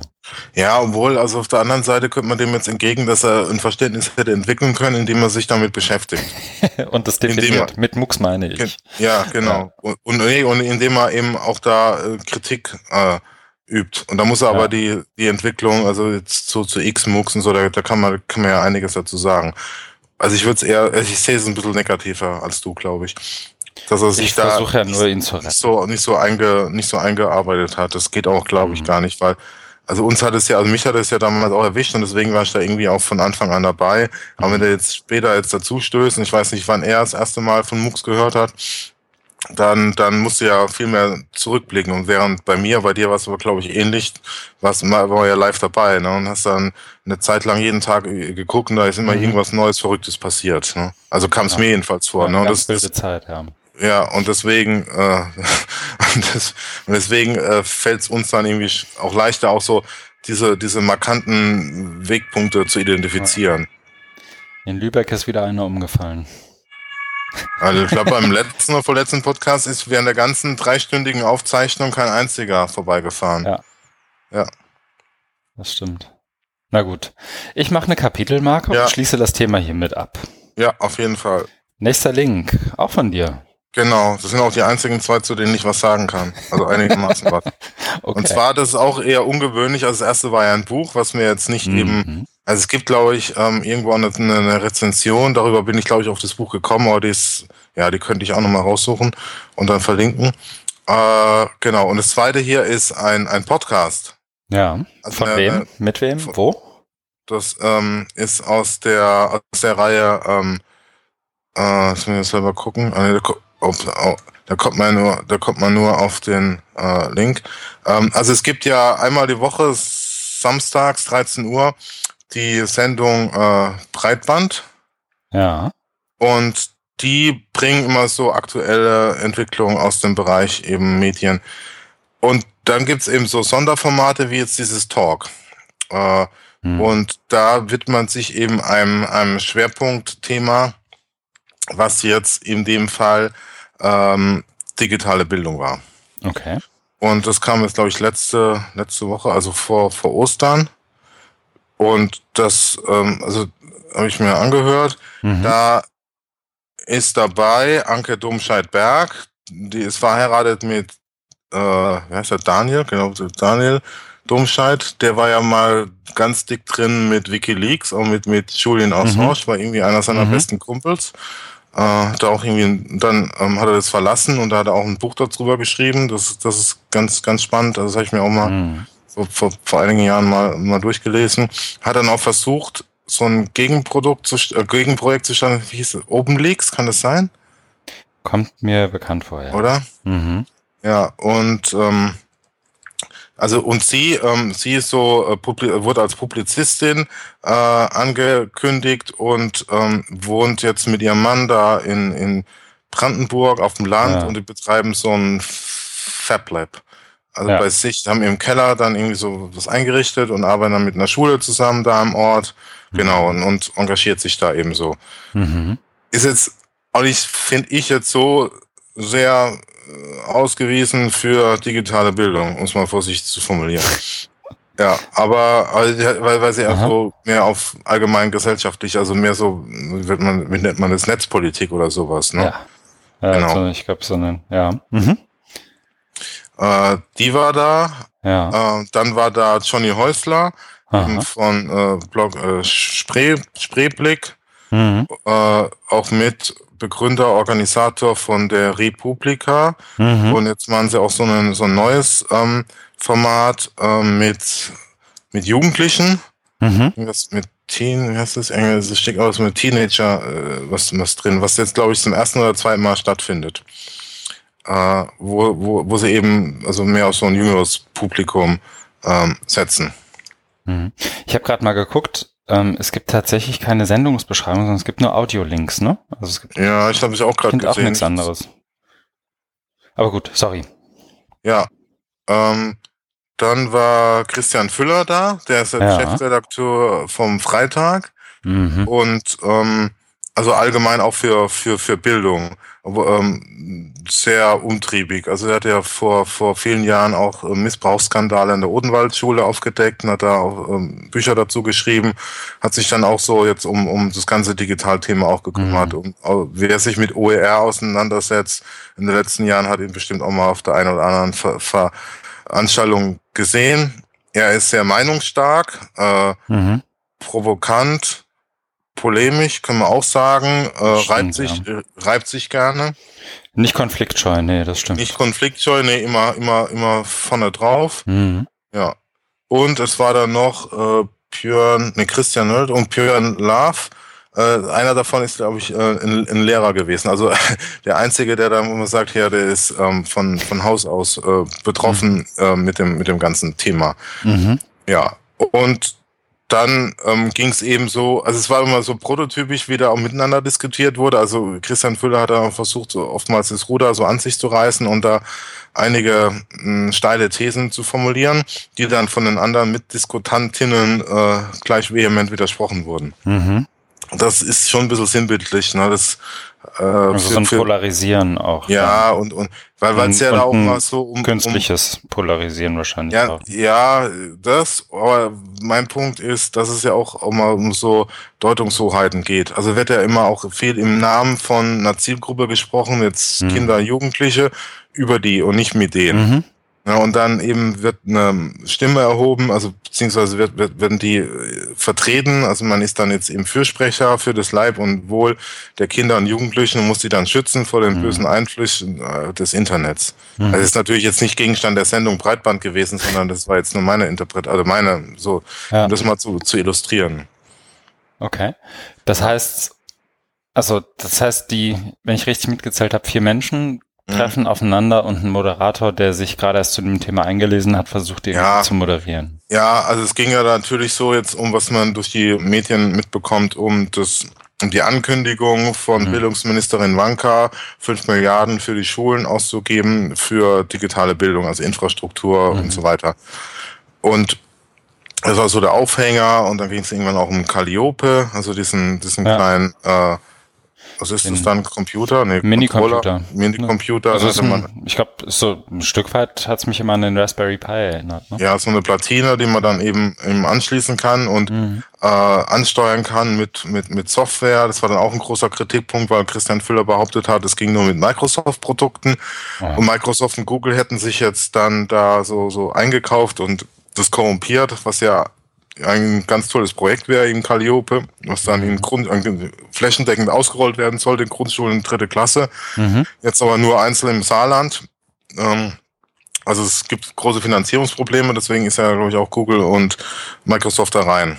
So habe ich es auch mitgekriegt, ja. ja. Dass das irgendwie und, ja. das Projekt fast gestorben wäre einfach. Ja, und genau, es wurde ja, es wurde ja ähm, öffentlichkeitswirksam beim IT-Gipfel letztes Jahr mhm. in Saarbrücken im November vorgestellt. Genau, und es gibt immer noch diese Jöran ruft Anfolge, wo er fragt, wie man es ausspricht und so, ne? Genau, Calliope, Calliope. Ja, die verlinke ja. ich nochmal. Also man hat, man hat, ähm, es mhm. war so ein bisschen schade, ähm, äh, bei der Sendung hat mhm. man sich da auch an, an so an so Dingern aufgerieben und dann, äh, aber auch, also es muss man auch, es fällt mir gerade auch entgegenhalten, dass ähm, es auch um gelungene Beispiele ging. Also der Moderator, du hast mhm. ja auch gesagt, hat sich gerade erst eingearbeitet, deswegen kam wahrscheinlich auch diese Frage. So, liebe Gäste hier unserer Sendung, nennt, mhm. nennt bitte jeder nennt mal ein Beispiel für gelungene für gelungene mhm. Einsatz digitaler Medien im Bildungsbereich. Okay. Und da kam halt sowas wie, also von diesem, von diesem Lehrer äh, kam dann das Beispiel Gesch Geschichts- oder Gedichtsinterpretation mit Google Docs. Wo man auch denkt, ja, das ist jetzt vielleicht nicht so highly advanced und fancy, aber muss ja auch nicht, ne? Muss auch nicht. Das mhm. hat man schon, also man hat das schon gut nachvollziehen können, warum das jetzt wirkt, eben diese, mhm.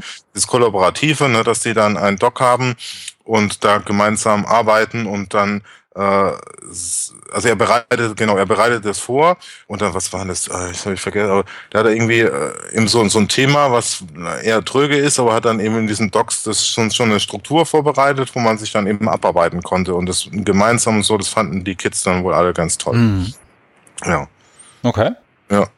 Das waren das also die haben schon bemüht weil also Breitband natürlich ähm, schon eine eine konstruktiv äh, positive Haltung zu, zur Digitalisierung hat. Wer die Sendung regelmäßig mhm. hört, kann das, kann das nachvollziehen. Ich habe es ab und zu mal, glaube ich, auch gehört, ja. aber. Aber und durchaus kritisch, ne? Also mhm. das und auch bei, bei der Talksendung jetzt versuchen, versucht man eben auch äh, kritische ähm, Aspekte zu beleuchten, wurde dann leider so ein bisschen äh, übertrieben, eben als man sich da bei verschiedenen Punkten so, so ein bisschen auch in die Haare gerauft hat, äh, Haare gekriegt hat und gerauft ja. hat. Ja, aber wir, gern, wir haben es ja verlinkt, gerne nochmal nachhören. Okay. Ja, klingt erstmal ganz spannend und ja. so. Man, ja, ein bisschen unser, Reibung ist ja auch ganz nett, einfach ja, rein weil es eben auch unser Thema ist, dachte ja. ich, ich bringe das mal rein, ne, wie mhm. andere drüber reden und ähm, ist natürlich auch so, dass äh, bei manchen fragt man sich auch, warum die jetzt zu so einem Thema da eingeladen werden. Mhm. Aber es, es, kam ja dann schon, also man hat ja schon versucht, da immer um das zu reden und das hat, hat man dann schon verstanden, warum ja. die da waren. Ja. Okay, cool. Der nächste Link, Kapitelmarke haben wir, ist von Jim Groom und ähm, dient vor allem der Selbstbeweihräucherung, glaube ich. Ja. Das ist erlaubt, in dem Fall. Ehre, wenn Ehre gebührt, heißt so. Genau. Ähm, ja, wir haben es tatsächlich geschafft. Ähm, Kate hat ähm, in der ihr eigenen Art es geschafft, bei der OER Jim Groom, Brian Mathers und, und ein paar andere überhaupt erst in unseren Workshop zu lotsen. Und dann haben hat gemeint, kommt vorbei, oder? Ja, genau. Wir haben mit Brian Mathers gesprochen, ähm, so beim beim britischen Nachmittagstee, der schon vormittags stattfand, glaube ich. Und da meinte er, ja, vielleicht schaue ich mal rein, gute Idee. Und dann lief uns noch Jim Groom über den Weg und ähm, wir hatten irgendwie, aus irgendeinem anderen Kontext heraus hatten wir irgendwie eine Unterhaltung weitergeführt oder sowas. Und er war sich erst nicht ganz sicher, was er nachmittags tun soll. Und dann haben wir ihn, also hat vor allem Kate ihn dann da reingelotst. Und der hat gleich noch Brian Lamb mitgebracht, der ja ähm, am Vormittag an dem Tag auch seine Session hatte. Mhm. Und ähm, Rob Farrow ist wahrscheinlich einmal wegen dir da, einmal weil er mhm. auch die Provokation geliefert hat. Und mhm. der saß auch letztes Jahr schon bei der OR 16 in unserem Workshop. Also Sehr gut. Das hast du ähm, auch erwähnt im Workshop, glaube ich. Genau. ähm, insofern. Die kam auch relativ früh.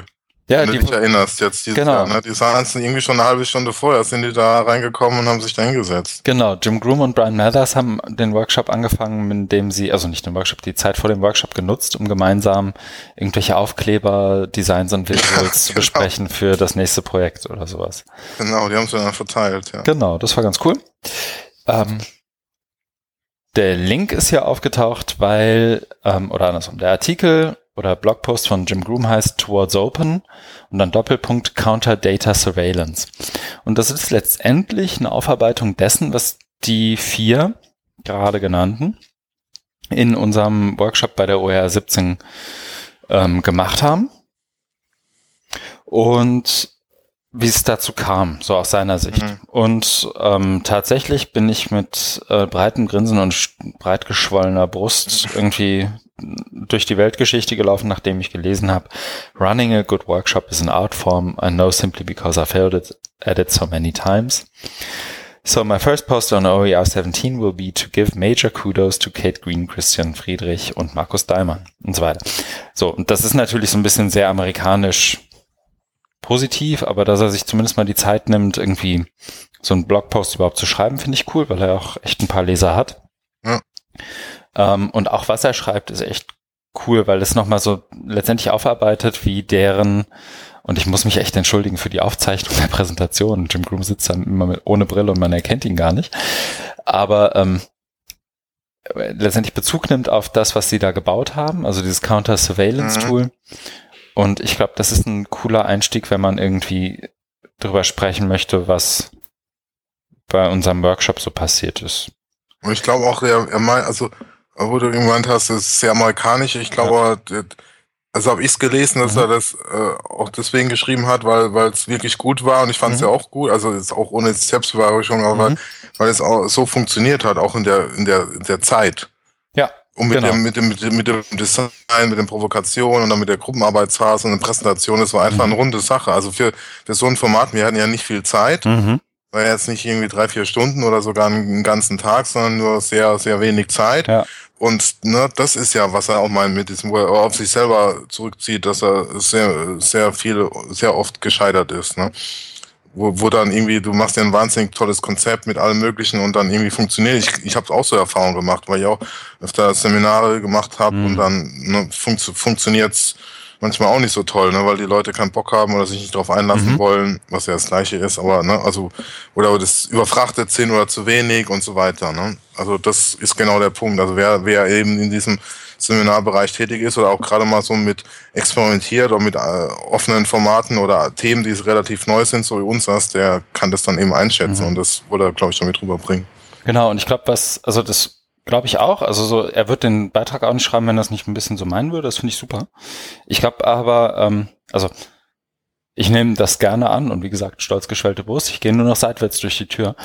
Ähm, die, was aber auch dazu gehört, ist halt in Anführungszeichen Publikum, Teilnehmer, die das auch mitmachen. Ne? Mhm. Und dann ich glaube, es fällt dir schon schwer, irgendwas Kacke zu finden, wenn am Nebentisch Brian Lamb, Jim Groom, Brian Mathers und Rob Farrow sitzen und das cool finden. Mhm. Also ich glaube, die, die Hürde, deinen Unmut zu äußern, ist dann etwas höhere. Das ist das mhm. eine, glaube ich.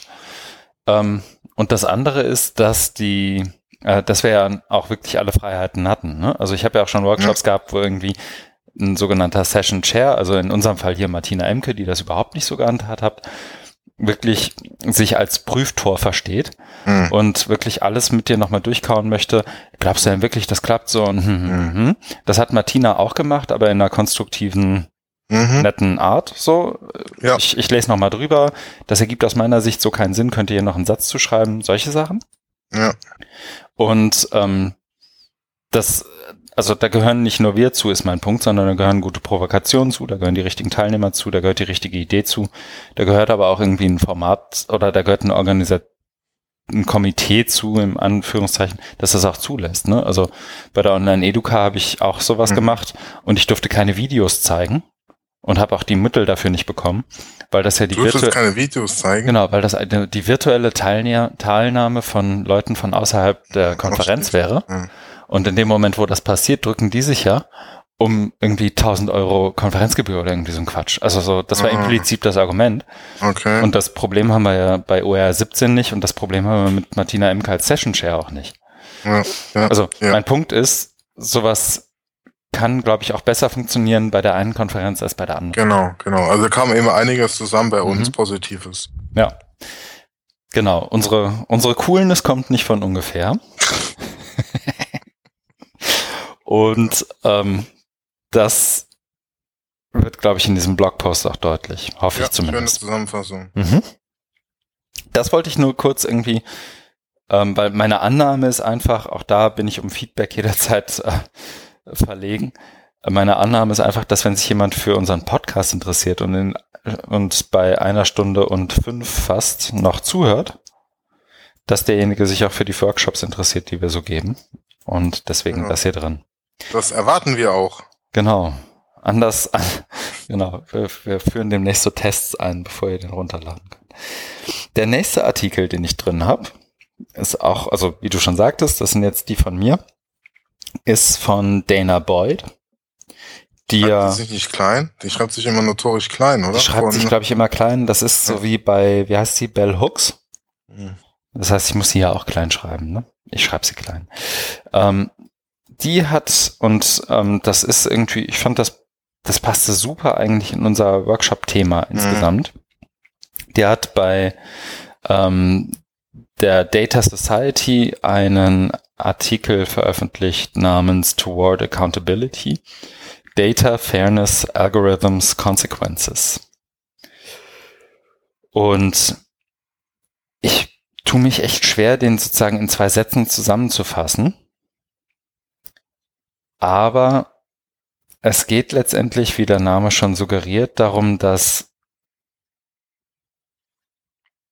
die, dass es einerseits gerade im Bereich ähm, Daten, Online, Interaktion, Metadaten und alles, was irgendwie damit zusammenhängt und, und Nutzerverhalten und Tracking, ähm, auch darum geht, ähm, einerseits transparent zu arbeiten und nicht nur im Sinne von, na, unser Algorithmus funktioniert so Mhm. und so und das ist jetzt so, sondern tatsächlich zu verstehen, wie der funktioniert, zu verstehen, dass ähm, wir mit Technologie relativ häufig auch bestehende Vorurteile und bestehende Mechanismen in der Gesellschaft nur verstärken. Also das, ähm, so sie bringt ein, zwei klassische Beispiele von, ähm, und jetzt muss ich tatsächlich so, wie sagt man, off the top of my head, so mal eben aus dem Kopf, aus der Hüfte, Aus dem Ärmel. Ähm, aus dem. Ärmel schleudern, weil ich so spontan im Artikel nicht wiederfinde, bringt sie so Beispiele wie das schon fast klassische der ähm, schwarzen ähm, Forscherin, die ihren Namen googelt und dann feststellt, dass in dem Moment, wo sie ihren Namen googelt, daneben ähm, so Bailbond-Anzeigen bei Google erscheinen, sprich die ähm, Google annimmt, dass oder merkt, ah, jemand mit einem Namen, der vor, der, der eher von, oder ein Name, der eher in Zusammenhang mit ähm, äh, Bailbonds bei uns auch gesucht wird, oder wer so heißt, sucht öfter nach Bailbonds und Bailbonds sind ja letztendlich ähm, Kredite, wenn man so, wenn man es so nett formulieren möchte, mit denen man ähm, Verwandte, Freunde und so weiter aus, aus dem Gefängnis gegen Bewährung ähm, auslösen kann in den USA unter der Voraussetzung, dass derjenige dann auch zum Gerichtstermin erscheint unter tatsächlich auch horrenden Kreditgebühren. Ähm, sprich, dass da so eine Art, wenn man so will, Racial Profiling schon stattfindet und das nicht, weil Google sagt, jemand, der irgendwie Latifa heißt, muss das automatisch so sein, sondern weil ähm, die Suchmaschine merkt, das ist so und so bei Leuten mit dem und dem Namen. Also zeige ich das automatisch an und die, die, die Art und Weise, wie sich das Internet oder in dem Fall Google als Webseite darstellt, eben dann wiederum für jeden anders ist und das nicht immer nur positiv ist. Also Stichwort, Stichwort in Bezug mit Bildungsbezug so, ähm, Personalisierung ist nicht immer gut. Ein Segen. Genau, Personalisierung verstärkt auch das, was du schon bist. So, um es mal ganz platt und politisch inkorrekt zu Ja, sagen. beziehungsweise es, äh, du siehst es dann auch, also du beziehungsweise Mhm. es, kommt ans Tageslicht. Ne? Also diese impliziten Annahmen ähm, werden dann, was du jetzt mit dem Beispiel mit dieser Google-Suche Mhm. hast, ne, wo du es dann äh, vor Augen geführt bekommst. So denkt man einmal- über dich. Ne? Das hast du ja, das Genau. hast du ja sonst nicht. Also gibt's natürlich, wenn, wenn du jetzt als schwarzer Mensch äh, über die Straße läufst, dann kannst du ja nicht in die Köpfe der Leute reingucken, was die jetzt über dich denken. Ja, genau. Aber was Google über dich denkt, siehst du ja dann. Genau, das siehst du und das ist manchmal siehst du es, manchmal nicht. Weil du siehst ja nicht, wie mein Google-Suchergebnis aussieht, wenn ich den Namen, Ja, oder wenn ja, ich ja. meinen Namen google, das siehst du ja nicht. Und ähm, wo du es eben auch nicht siehst, und da kommt dann sozusagen jetzt mein, mein wie soll ich sagen, Segway, mein, mein Übergang in den Bildungsbezug. Das ist, wird ja oft auch gesagt, Personalisierung hilft ähm, dir dabei, keine Ahnung, zum Beispiel deinen richtigen Studiengang auszusuchen. Ne? Ja. Wenn du mit deiner Bildungsbiografie und den Noten Soziologie studierst, hast du 89 Prozent Chance, das abzuschließen. Wenn du aber VWL anfängst, dann hast du nur noch 62 Prozent Chance, das abzuschließen. Mhm. Also, schließ, also fange ich mit Soziologie an. Mhm. Also ich verstärke schon bestehende ähm, mhm. Biases dadurch, dass ich ein bestimmtes ähm, Verhalten fördere. Ja. Und dadurch, dass ich das fördere, verstärke ich wiederum den Bias. Mhm. Ja. So, und das ist, das wäre so einer der Punkte, wo ich der Meinung bin, dass Personalisierung im Bildungsbereich nicht funktioniert. So das, das, das eine, zumindest nicht so, wie man es gerade noch denkt. Mhm. Ähm, aber auch in ganz vielen anderen Bereichen ist das einfach ein sehr lesenswerter, keine zehn Minuten langer Artikel zu eben Themen um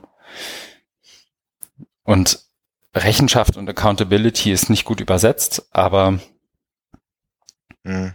Ja. ähm, also es ist ein, jeder, der sich irgendwie mit Daten, mit ähm, Daten auch von, von größeren Mengen und Leuten beschäftigt, irgendwie auseinandersetzt, mhm. kann hier ruhig mal reinschauen. Deswegen auch hier drin. Ja. Habe es leider nicht, nicht geschafft, steht irgendwie, ich habe es gerade gesehen hier und bei mir nochmal auf der Leseliste, aber mhm. ja, da gehört es auch hin, ja. ja. Nee, aber das dazu. Ähm, der nächste Artikel. Es sei denn, du hast jetzt noch irgendwas, sonst würde ich weitermachen. Nee, nee, ich glaube, das, das Thema hatten wir mhm. ja schon oft und das wird ähm, hier so, genau. so ähnlich sein und äh, auch mit diesem Klassiker, ne? also Racial Profiling, Kreditwürdigkeit und so. Ja, kann man, kann man nicht oft genug wiederholen und ja. Das ist äh, schon spannend. Also mich hat es auch gleich äh, angesprochen, mhm. als ich es gelesen habe. Die mhm. Überschrift zumindest. Ja. Und ja, also du hast schon recht, wir haben es öfter diskutiert, deswegen ich mache jetzt mal weiter zu was, zu etwas, das wir, glaube ich, auch schon ein paar Mal diskutiert haben. Ich fand es hier wunderbar zusammengefasst. Wir hatten ja mal, oder ich sage erstmal, worum es geht, ein Artikel bei iRights Info mhm. zur Urheberrechtsreform. Äh, und zwar zum Entwurf für ein Urheberrechtswissensgesellschaftsgesetz. Was geplant ist und was nicht. Das ist vom, und das ist, glaube ich, hier wichtig, 12. April. Mhm. Geschrieben von Alexander Peukert und räumt einerseits ein bisschen mit den ganzen, also mir ging es zumindest so, ich habe jetzt mit ein, zwei Leuten dazu gesprochen, was macht denn jetzt diese, die, die, die geplante Reform äh, des, des Urheberrechtsgesetzes im Bildungsbereich räumt mit ein paar Ideen, Vorurteilen ganz gut auf, als halt die wirklich auflistet und sagt, es gilt für folgende Zwecke, das und das passiert damit. Mhm. Mhm. Es nimmt auch nochmal Bezug zu dem, was wir vorher schon mal hatten, nämlich zur Kampagne Publikationsfreiheit. Ja. Äh, Nachtrag. Das hat wir in der Sendung mit Valentin, oder? Genau. Ja. Und ich glaube, ich habe mit den Lüne oder was ich weiß, ich habe mit den Lüneburger Profs, die das unterzeichnet haben, äh, noch nicht gesprochen. Mal gucken, ob ich noch dazu komme. Aber ich ähm, bin dran. Aber das sozusagen als, als Einleitung und dann geht's eben direkt auch in diese impliziten und teilweise auch expliziten Befürchtungen, die die Leute rund um das Thema Ur Publikationsfreiheit und Urheberrecht in Schul- und Lehrbüchern irgendwie aufbauen, was da sozusagen als, als Angst aufgebaut wird, wenn es denn jetzt die allgemeingültige Wissenschaftsschranke in Anführungszeichen gäbe. Mhm. Und das finde ich ist hier echt gut zusammengefasst. Mhm. Also ich glaube auch da, das ist halt sehr klein-klein und da muss man oft im Nebensatz lesen. Das ist auch hier so, auch wenn es wirklich lesbar aufbereitet ist, aber es ist halt immer noch Urheberrecht, also nicht irgendwie keine Spaßlektüre. Aber auf jeden Fall lesenswert für alle, die sich irgendwie mhm. mit Urheberrecht im Bereich Wissenschaft, Lehre, Lernen beschäftigen, was glaube ich auch viele sind, die zuhören. Ja. Sprich. Ja, das ist auch die, eine der Stärken von iRights Info, dass sie eben mhm. so komplexe und auch oftmals trockene juristische Themen lesenswert aufbereiten. Genau. Und konsumierbar machen. Also schon das mit so einem journalistischen Anspruch. Mhm. Genau. Und es gibt dazu noch ein paar andere wirklich gute Links. Ich habe mir jetzt den rausgepackt. Ich glaube, Leonard Dobusch hat auch was geschrieben. Das fand ich aber nicht so gut aufbereitet und gut strukturiert. Das ist hier wirklich gut gemacht. Mhm.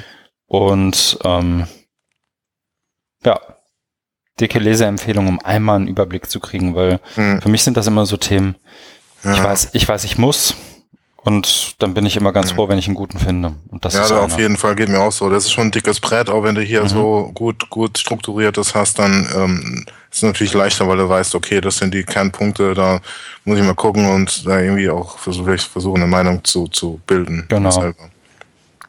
Das war hier wirklich ganz gut. Mhm. Nächste Marke, oder? Ja. Wir hetzen hier durch. Der Hammer. Ja, wir müssen ja hier ein bisschen unserem Feedbackgeber gerecht werden.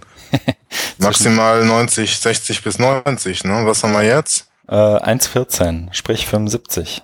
Ah, dann können wir doch langsam das Ende der Sendung einläuten. Das schaffen wir. Wir kommen nämlich einerseits zu, wie ich finde, einer wahnsinnig spannenden Diskussion. Einerseits aus verschiedenen, wie soll ich sagen, Spannungen heraus. Andererseits aber auch zu einer, die schon so oft geführt wurde, dass sie vielleicht dem einen oder anderen schon zu den Ohren raushängt. Mhm. Nämlich der Definition von dem, was ganz viele unter Open Pedagogy verstehen. Mhm. Ähm, ist, glaube ich, eher eine, wie soll ich sagen, anglophone Diskussion, die auch von den, von, von eher Leuten in Nordamerika und, und im UK irgendwie geprägt wird. Ja. Ähm, aber es geht letztendlich, und ich finde das ganz spannend, die, oder andersrum. Ich glaube, es gibt so eine Art Spektrum, auf dem man sich irgendwie für sich selber verorten kann. Und wenn man, ich habe jetzt hier wirklich versucht, ein paar Links mal zusammenzusuchen, Mhm. äh, was verschiedene Leute davon halten. Und man kann sich da, glaube ich, fast schon auf so einem Spektrum selber verorten. Und ich, mir, fehlt, mir hilft das sehr auch sozusagen, wie soll ich sagen, als, als Lesehilfe, wenn ich andere Sachen lese, wenn ich andere Sachen wiederum Mhm. irgendwie aufnehme, äh, dass ich da und da mich sozusagen selber auf diesem Spektrum verorten würde, also lese ich das und das mit der und der Herangehensweise. Weiß nicht, ob das gut ist, aber hilft mir. Ähm, das Ganze ist, und ich habe das ja im letzten Podcast schon angesprochen und bin dann von Ja, dir ausführlich. ganz genau von dir harsch abgewürgt worden. Ähm, Ja, deswegen- das ist ja so ein bisschen. Aber nee, ich fand's gut. Also es ist, äh, es war nur, glaube ich, meinem äh, damaligen Befinden geschuldet. Also sprich irgendwie müde und so. wahrscheinlich aber- musstest du nach dem Feierabendbier kurz abbiegen und Ja, Hm. genau. Ich muss mir dann noch mal ein zweites Bier aufmachen. nee, aber ich fand es, jetzt im Nachhinein fand ich es, äh, deine Ausführungen nicht gut, weil, weil das, ähm, also es war halt auch so ein Stück weit emotional von dir oder leidenschaftlich, was, was, was ich auch gut finde. bin ja mehr so Und der so- leidenschaftliche Typ auch. Und es, und es war ja auch, es ist ja wirklich schon auch ein verrücktes Thema. Ne? Du hast es ja, das ist irgendwie auch hautnah oder live miterlebt. Ne? Genau, also das ist so ein Das macht bisschen, natürlich noch, also das, das. ich bin gefangen da drin. Genau, und diese, diese Gefangenheit von dir begründet ja die Art und Weise der Darstellung, ne? Und dass du da kein Ende mehr gesehen hast. Das stimmt. Und ich sehe auch jetzt keins. Ähm, es ist nämlich, also es war, ich fand es tatsächlich, und vielleicht kommt, merkt, also du hast schon recht, ich bin da schon irgendwie persönlich auch drin. Irgendwie, wenn ich auch kein, wie soll ich sagen, kein Steak drin habe. Mhm. Ähm, dieser Artikel, und der ist mir tatsächlich beim Lesen auch sauer aufgestoßen. Ich weiß nicht, hast du ihn gelesen von David Wiley? Ja, also, Dieses How is Open Pedagogy Ja, ja. Different? ja, ja. Und letztendlich, ich meine, bei mir ist es inzwischen schon wieder eine Woche her, dass ich ihn das letzte Mal gelesen habe. Aber letztendlich macht David Wiley ja nichts anderes, als zu sagen, wenn du nicht meine 5R befolgst und wenn Ja, du nicht genau, offen lizenzierten Content, und der muss übrigens genau so sein, Dann dieser darfst du Content, nicht von Open Pedagogy genau, sprechen. das ist für mich das Kernmerkmal von Open Pedagogy. Das heißt, diese äh, Content-Fixierung, die du, aber auch ich ja immer wieder so ein bisschen anprangern und sagen, so dazu gehört mehr als dieses eindimensionale Verständnis von ja, Learning Objects oder wie auch immer man es nennen möchte, ähm, ist, das ist uns zu einfach und das ist schon gar keine Grundlage für eine Definition. Das habe ich so beim, beim Lesen gedacht, aber dachte mir, wer bin ich dazu widersprechen erstmal. Ne? Mhm. Also David Wiley ist ja nun schon irgendwie kein ganz kleiner so und guckst du mal. Ja, was, was muss man, Mhm. wenn man sieht, David Wiley hat ja angefangen, äh, der hat ja schon über das Thema geschrieben, als es noch gar nicht OER gab. Also irgendwie Mhm. 98 hat er über Open Content Mhm. geschrieben. Und dann mit OER und, und wenn es siehst, ja von Open Content. Ne? Und was jetzt, glaube ich, problematisch ist und ohne das jetzt genau im Detail zu kennen, auch meine Mhm. These ist so ein Stück weit, dass er eben jetzt in Bereiche wildert, wo andere eben auch Steaks oder Bratwürste drin haben und es deswegen, also dass, dass ihm jetzt um die Ohren gehauen wird. Also es geht erstmal nur und äh, um, um die Art und Weise der Lizenzierung, um mit den 5R oder auf Deutsch 5Vs hat man ja mhm. eine, eine Grundlage und eine Strukturierung. Auch wenn es jetzt eben dadurch also wieder so einen wahnsinnigen normativen Anspruch zu haben, äh, nur dann darfst du von Open Pedagogy sprechen. Wenn das äh, so lizenziert ist, ist es natürlich schon auch sehr anmaßend. Genau. Weil, weil, weil du den ganzen anderen Menschen, die sich da in dem Feld tummeln, äh, irgendwie vor die Füße oder ans Bein pinkelst oder, oder, oder, oder ja, mhm. die so ein bisschen ja, herabwürdigst, weil die, die machen vielleicht Open Pedagogy, auch gute Open Pedagogy und kennen, kennen gar nicht OER oder die Definition. Und dann sprich, sprichst du denen die, ähm, die Legitimation dieses Labels zu, zu nehmen ab. Also das, genau. das ich hatte da letztes Jahr äh, nur eine kurze mhm. Episode. Ich hatte da letztes Jahr so ein schönes Erlebnis. Da war ich eingeladen zum E-Learning-Tag Rheinland-Pfalz. Da haben die einen eigenen OER-Track gehabt. Mhm.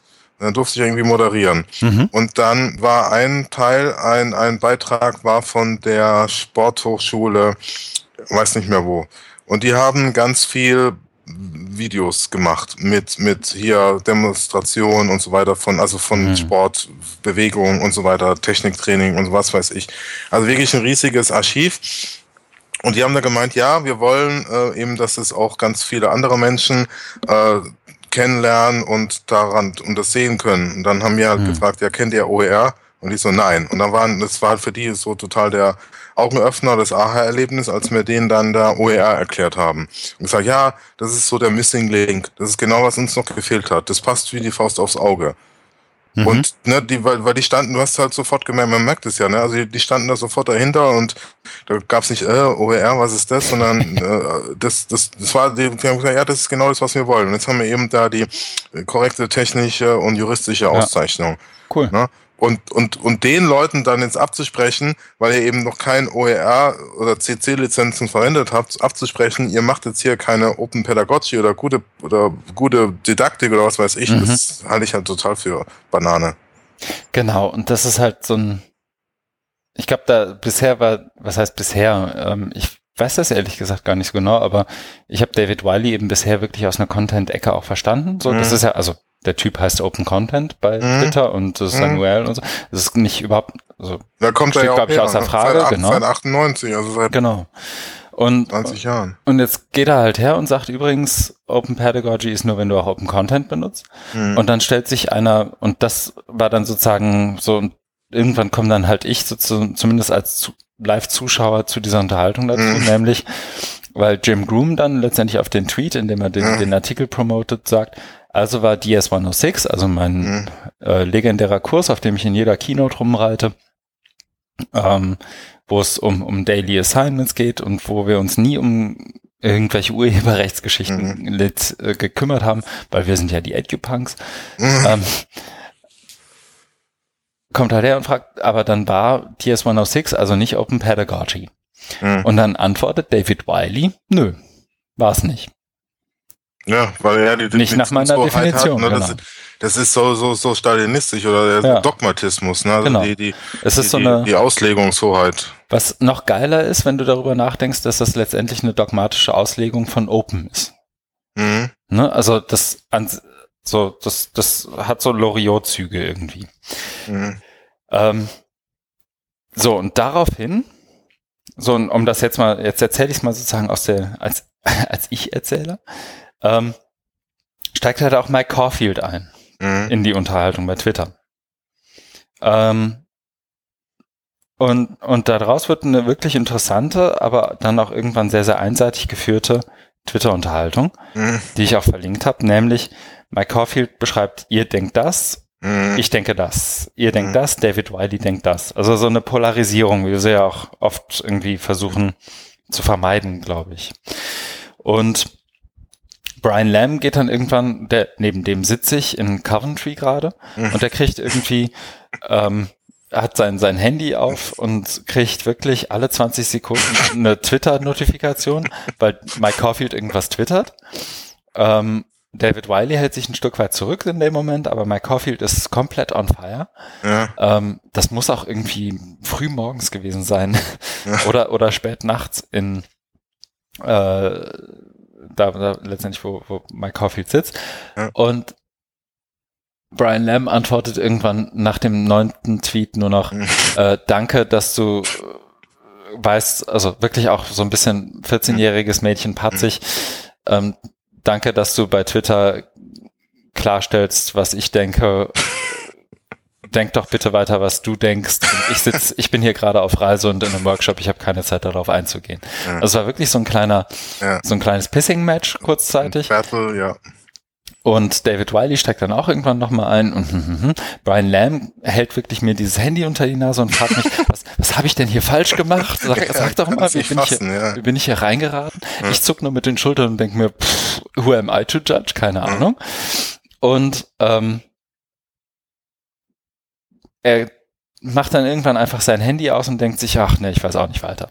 Hm. Einen Tag später, beziehungsweise nicht einen Tag später, an dem Sonntag wiederum ist Brian Lamb in Edinburgh. Hm. Ähm, da haben sich unsere Wege dann wieder getrennt, aber er meinte schon so, das lässt mich jetzt irgendwie nicht los. So beim dritten Pint im Pub sagt er so, ja, ich weiß auch nicht. Jedenfalls hat er sich dann ähm, mit zwei Reisekumpanen in Edinburgh in den Pub gesetzt. Und ich fand das wirklich gut. Hm. Eine super Antwort gegeben auf das, was er so von den fünf Rs hält. Also Brian Lamb hat wiederum auch das vielleicht für den Kontext lange mit David Wiley zusammengearbeitet und ein ganz großer Teil dessen, zumindest am Anfang, was Brian Lamb so ist, ist Brian Lamb, weil David Wiley ihn ein Stück weit gefördert hat. So, ich kann nicht zu dem Vortrag, Brian, geh du da doch mal hin. So, Hm. halt du doch mal den Vortrag. So Sachen.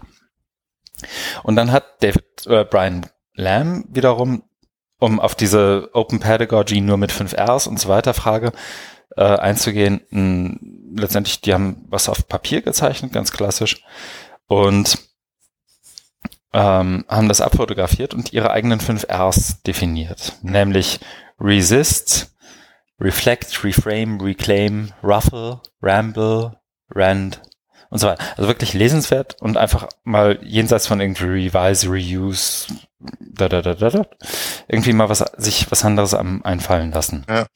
Einfach so als konstruktiv gut gemeinte. Ja, genau. Also sehen, zu zeigen, Mhm. dass es differenzierter und es gibt auch noch Mhm. andere fünf Genau. Rs. Also gegen die fünf Rs von, von David Wiley, also er hat es ja auch mal Mhm. sehr stark promotet und ich habe das auch eine Zeit lang immer intensiv Mhm. verfolgt, weil er da einer der wenigen war, die halt da ganz aktiv war und auch wenn du da OER rüberbringen Mhm. willst, die, die Idee dahinter, da ist es immer ganz, ganz hilfreich. Mhm. Aber das, deswegen finde ich es auch gut, weil was, was, was die da gemacht haben in Edinburgh, dass man das einfach nochmal sagt, ja, da gibt- gibt's ja, gibt's ja noch mehr, ne? Also das, das ist ja nicht alles. Und äh, warum müssen wir uns jetzt nur, nur, Mhm. nur daran aufhängen? Also natürlich ist es wichtig und weil, ähm, also David Weiles These ist ja auch immer, ohne OER oder ohne Openness keine, keine, keine Education. Ne? Ja. Also das fand ich auch immer gut, aber mittlerweile denke ich auch, wenn man jetzt so sieht, was da abläuft, dann muss man sich da immer ein bisschen hinterfragen. Also geht es ihm wirklich um Bildung oder geht es ihm darum, seine eigenen, ähm, seine eigene Sichtweise in die Welt zu, zu bringen und dann immer, dass jeder sagt, ja, David Wiley sagt das und das und ja, Genau. Und dieses ohne, gebrandet und gelabelt von ihm. ja, ich meine, dieses ohne Openness keine Bildung hast du ja, glaube ich, selber mal beim HFD zum Besten gegeben. Ja. Und ich glaube, du meinst es aber anders und nicht nur so contentbezogen wie David Wiley Richtig, das macht. genau, genau, Ne? Es ist Ja. losgelöst vom Urheberrecht, kann es auch immer noch Openness geben. richtig, Und- genau. Weil ich auch mehr so dann dieses, dieses so, so philosophische äh, dahinter Genau. habe, was eben auch mit dem deutschen Bildungsbegriff zusammenhängt, was die Amerikaner ja nicht kennen. Genau. Und ich, um jetzt das sozusagen aus meiner persönlichen Warte noch zu Ende zu erzählen, war es dann halt so, dass irgendwann nach unserem Workshop in Coventry, zu dem ich auch den einen Post geschrieben habe, äh, mit Kate zusammen, Audrey Waters, Brian Lamb und Jim Groom zusammenstehen. Und Jim Groom einfach, also Mhm. die haben da einfach diskutiert. Ich stand daneben, habe zugehört und dachte mir, also so, ja, ihr habt da, glaube ich, einen anderen Einblick in die Szene und kennt die Menschen und so. Da, ich halte mich hier zurück. Mhm. Ähm, und irgendwann aus dieser Unterhaltung heraus schreit Jim Groom wirklich durch, also wie er halt dann auch ist, durch Mhm. das komplette äh, Lab in Coventry, I don't need permission to be open. ähm, was an sich, also, ne? Ja, Und jetzt schlechte Überleitung, was ein super Blogtitel wäre, Blogpost-Titel, und er hat ihn auch zu einem gemacht. Er hat dann am 8. April ähm, einen Artikel geschrieben namens I don't permi need permission to be open. Mhm. Und nimmt das wunderbar auseinander, wirklich lesenswert. Es gibt auch 30 Antworten darauf. ähm, und 30 Kommentare von David Kernahan. Simon Enser hat ein Gedicht dazu geschrieben. Also wirklich super Sachen. Mike Caulfield antwortet darauf und da löst sich dann auch dieser Konflikt zwischen Brian Lamb, Jim Groom und Mike Caulfield. Ich komme mir vor wie in der Soap Opera, wenn ich das erzähle. Tut mir leid. So, und was jetzt vielleicht bis jetzt an dieser Diskussion auffällt, ist, da haben sich gerade vier Weißbrote zwischen 40 und 60 darüber unterhalten, was Open Pedagogy ist. Mhm. So, also Brian Lamb, Jim Groom, Mike Caulfield, David Wiley. Und damit sind wir noch nicht am Ende offensichtlich, weil auf einmal, also und wenn die, oder andersrum, wenn die vier, fünf Leute sich irgendwie unterhalten, ist das ja sozusagen auch bei Twitter so, dass da Leute zugucken. Und ohne darauf direkt Bezug zu nehmen, geht dann Jesse Stommel, wiederum ähm, der aus einer ganz anderen Ecke kommt, irgendwie aus dem Digital Pedagogy, mhm. Hybrid Pedagogy Ecke ähm, und auch wirklich, ich finde, super Sachen schreibt und macht, her und ähm, sagt dazu, Educational Content, Resources, Learning Objects, these are red herrings. What if, a what if dialogue were the stuff of open learning and not content? Also mhm. geht direkt so das, was man bei Konferenzen vielleicht Beyond Content framen würde, nämlich mhm. was ist, wenn wir hier über Connections reden und nicht mehr über Content. Mhm. Und Oder über, über Kommunikation. über Kommunikation, über Dialoge und nicht über Distribution. So. Ja, Tweets. Genau, oder Produkt. genau. Und das greift wiederum Robin DeRosa auf und äh, Trommelwirbel, die erste Frau in der Unterhaltung, zumindest in dem, wie ich es jetzt erzähle. Um, I'm thinking it's not the openly licensed resource, but the open license that matters, not what is shared, but how we share. Also da mhm. kriegt das dann auf einmal so einen anderen Drall. Und ähm, da steigt dann auch David Wiley ein. Auch der Tweet ist verlinkt. Also da gern mal reinschauen. ähm, ist ja Stoff für eine wissenschaftliche Analyse. Genau, du könntest jetzt hier, also ich habe die Links auch alle, weil sie mir halt immer alle untergekommen sind habe ich sie halt auch alle hier in den Show Notes. Also vielleicht sind die, wenn sie auch noch nicht in einem einzelnen Doc sind, mal einen Besuch wert. Ähm, dann kommt Martin Weller. Darf ja nicht fehlen. Mm -mm. Und sagt? Äh, vier Tage nach Jim Grooms Blogpost. My definition is this. Und die Definition von ihm fand ich super. Ich muss sie nur finden. Ja.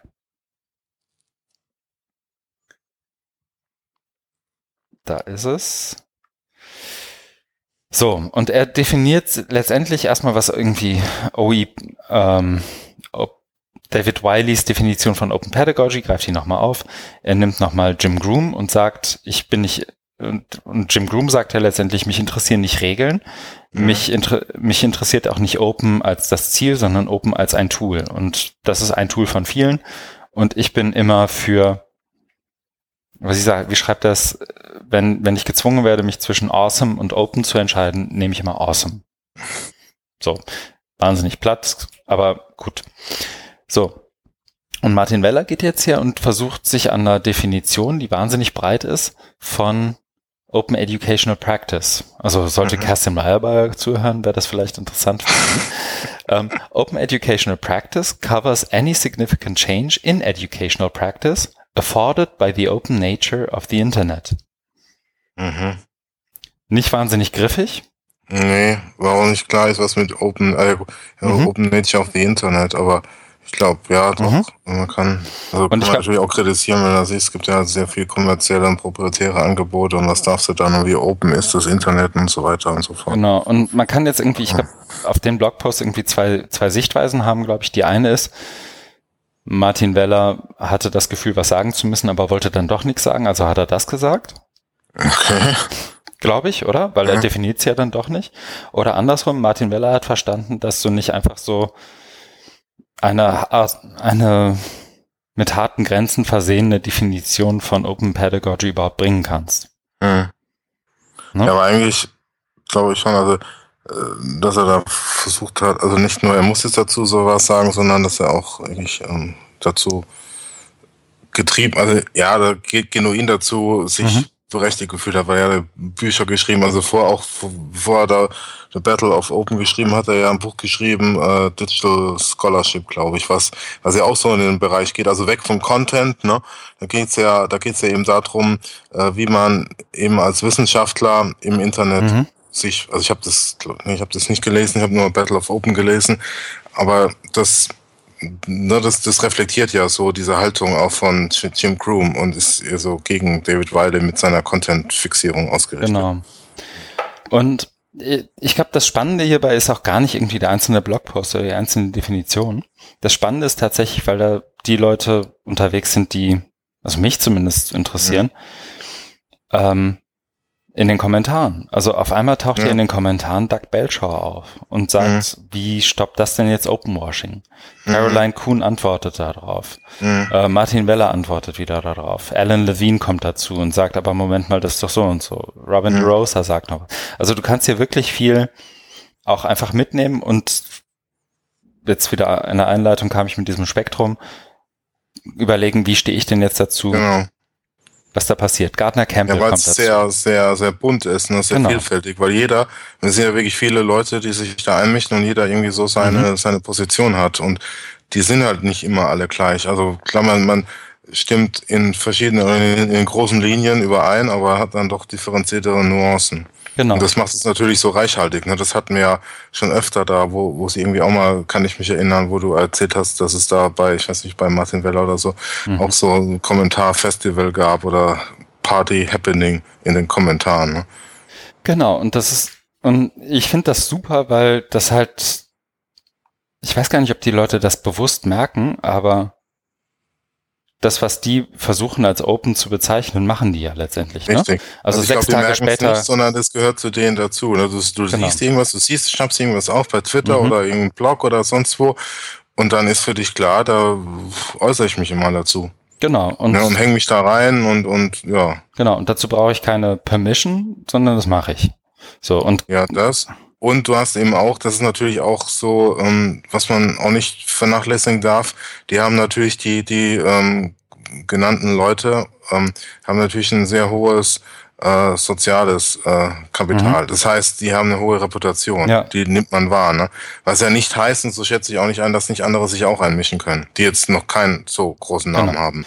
Aber also das aus meiner Warte nur, das schüchtert schon ein bisschen ein, wenn da irgendwie ja. nacheinander Doug Belcher, Robin DeRosa, David Wiley, ja, Alan Levine wieder so, wer. So, das, das Thema dann ähm, mhm. Practice what you preach, ne? Also mhm. dass sie das, dass sie das machen, da, da stimme ich ja voll zu, finde ich mhm. auch super, ne? Und und dass sie das vielleicht auch gar nicht so nehmen, sondern da ist klar, das schreibt man beim anderen Blog einen Kommentar oder antwortet auf mhm. Twitter, was ja in Deutschland unüblich ist. Aber auf der anderen Seite ähm, ist natürlich auch so eine Ausgrenzung da von, ne, also die, durch, durch die Einschüchterung, dass weniger äh, bekannte Leute, die vielleicht auch eine Meinung dazu haben, die vielleicht so ein bisschen mhm. abseitig ist oder ja auch ein bisschen reibt, dass dies dann vielleicht nicht, nicht so wahrgenommen werden, weil die untereinander, die haben dann vielleicht so ihre Clique und mhm. dann antwortet dann der auf den, weil er ihn kennt und ja, dann fällt es dir leichter. Als, und weil du, Vielleicht musst du ja Mühe geben, bei jemandem, den du nicht kennst, dem seine Argumentation zu verstehen. Und jetzt könnte man meinen, wir hätten uns abgesprochen, haben wir aber nicht. Niemals. Weil mein nächster Link. Spontan hier. mein nächster Link ist nämlich, also in dieser Linkliste wiederum, ist der zu einem Blogpost von Mahabali. Okay. Und die hat nicht einfach nur noch einen Blogpost geschrieben, sondern hat gesagt, Kollegen, das ist alles eine Diskussion unter Weißbroten und Typen, ja. die, also so, das gibt mir nicht viel. Ja. Ich mache jetzt hier mein eigenes Ding auf. Mhm. Und die hat am Montagabend, also sprich am 24., jetzt aus heutiger Sicht Montag nächster Woche, einen offenen Google Hangout organisiert mit und ich werde mich mit Popcorn hinsetzen und gucken. Mhm. Ähm, in diesem Hangout sind, um das letztendlich zu besprechen, Open Definition of Open Pedagogy, David Wiley, Catherine Cronin, Robin DeRosa, Sheila McNeil, Sukaina Wiley, aus Südafrika, Vivian Rolfe, David Kernahan, also ein ehemaliger OER-Chair, ein kommender OER-Chair, mhm. ähm, Mike Caulfield, Mahabali, dazu noch Sue Higgins und Mary Lou Forward vom ähm, Open Education Consortium. Mhm. Ja. Und das alles live als Broadcast ähm, um jetzt 9 Uhr britischer Zeit, sprich um 10 Uhr abends unserer Zeit. Okay. Großer Kalendereintrag. Ja. Und dazu kommt noch, und das, dann bin ich auch fertig mit meiner Geschichte hier, ein Artikel, der mir dazu nochmal eingefallen ist, ähm, von Clint Lalonde, der ja in British Columbia sitzt und da ganz guten Kram macht mit dem Titel Does Open Pedagogy Require OER? Der ist witzigerweise aus Februar diesen Jahres und nicht irgendwie Bezug nehmend auf da drauf. Mhm. Ähm, aber ich nehme mal an, äh, David Wiley hat das gelesen und gesagt, ja klar. Und dann die Definition geschrieben und dazu noch, und das hat dann, jetzt kommt der deutsche Bezug Mhm. dazu, Josie Fraser hat dann noch Reflections on OER geschrieben und das zwischendurch dann umbenannt in Waves Not Ripples, Reflections on OER.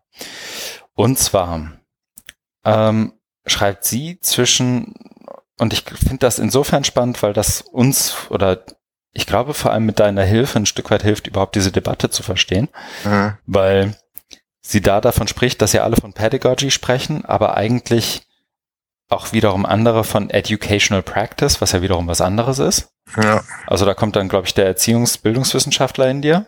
Mhm. Und dazu noch, ähm, Maha dann wiederum in den Kommentaren dazu sagt, und dazu hatten wir uns tatsächlich irgendwie, ich glaube, vorgestern oder gestern unterhalten, dass ja viele Deutsche von Didaktik sprechen Mhm. und das dann eins zu eins als False Friends ins Englische übersetzen und ich mich da auch zu zählen würde ab und zu, dass ich Didactic sage anstatt Pedagogy. Was? Ja, So einer bist du. so einer bin ich. Ähm, ich habe das der, der Einfachheit halber gemacht, ab und zu mal, weil es Mhm. schneller auszusprechen ist. Und ähm, dass Didactics ja wiederum im englischen Verständnis ein sehr teacher-centered Ding ist. Also da steht vorne einer, der erzählt was und andere nehmen das auf. Ja. Während Ja, das Pedagogy, ne? Also, und jetzt Ja. kommst du, genau. Ja, also es sind, es sind auch so, so zwei verschiedene Entwicklungen oder, oder Bereiche. Also das deutsche, die deutsche Didaktik, die kommt ja auch so aus einem stark geisteswissenschaftlichen Bereich der Pädagogik. Also Pädagogik kommt ja oder Bildungswissenschaft kommt ja ursprünglich aus der Philosophie, einen starken geisteswissenschaftlichen äh, Einschlag gehabt und da gibt's eben diese, diese äh, geisteswissenschaftliche Didaktik. Während in den USA gibt's ja diesen Begriff des Instructional Design, Mhm. auch so was, sehr ähnlich ist, aber einen anderen Ansatz hat, nämlich einen empirischen. Und das ist ja bei der deutschen Didaktik überhaupt nicht der Fall. Also die geisteswissenschaftliche ne, ist ja eine andere Richtung als die empirisch-analytische. Und bei den Amis, das Instructional Design ist ja auch im, im Zweiten Weltkrieg hochgekommen, als man auf einmal ganz viele Soldaten in den Krieg schicken musste und die irgendwie trainieren sollte. Mhm. Und dann gibt's eben so diesen einen Urvater, eben Garnier, der dann ähm, so diese Nine Events of Instruction entwickelt hat, wo dann eben so ähm, system, sehr systematisch äh, in, in Manual eine Anleitung äh, da ist, wie du eben auch viele Menschen, also auch skalierbar jetzt befähigst, irgendwie äh, ja, mit Waffen umzugehen Mhm. oder am, am Fließband zu stehen oder, oder sonst was. Aber das ähm, alles Instructional Design, ich habe mich auch mal lange mit beschäftigt, ist eben äh, auch sehr ähm, erfahrungsbasiert. Das heißt, man fängt da immer an, macht so eine Analyse, so eine, so eine Zielgruppenanalyse, Bedarfsanalyse, Wissensanalyse und so weiter und leitet daraus dann eben dann die didaktischen Maßnahmen ab, was jetzt wiederum, ne, was wir unter auch unter Didaktik verstehen. Aber das ist ja ein viel größerer, insgesamt ein ganz viel größerer äh, Bereich als das, dieses deutsche Didaktik, was ähm, eher dann auch so aus der geisteswissenschaftlichen Richtung kommt, wo dann aus irgendwelchen abstrakten Prinzipien irgendwas abgeleitet wird, ohne jegliche äh, empirische Basis.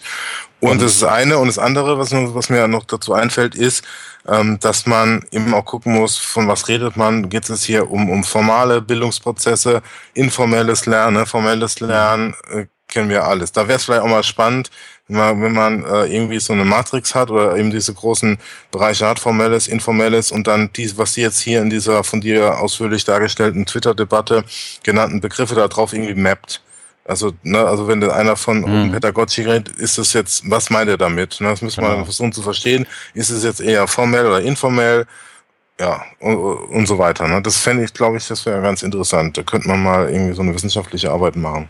Die ich dann sehr gerne betreue, weil ich ja selber keine Zeit dazu habe, die, die, die Nein, zu schreiben. Also wer einer Ja. Lust dazu hat, kann sich bei mir melden. Der Privatdozent betreut das gerne.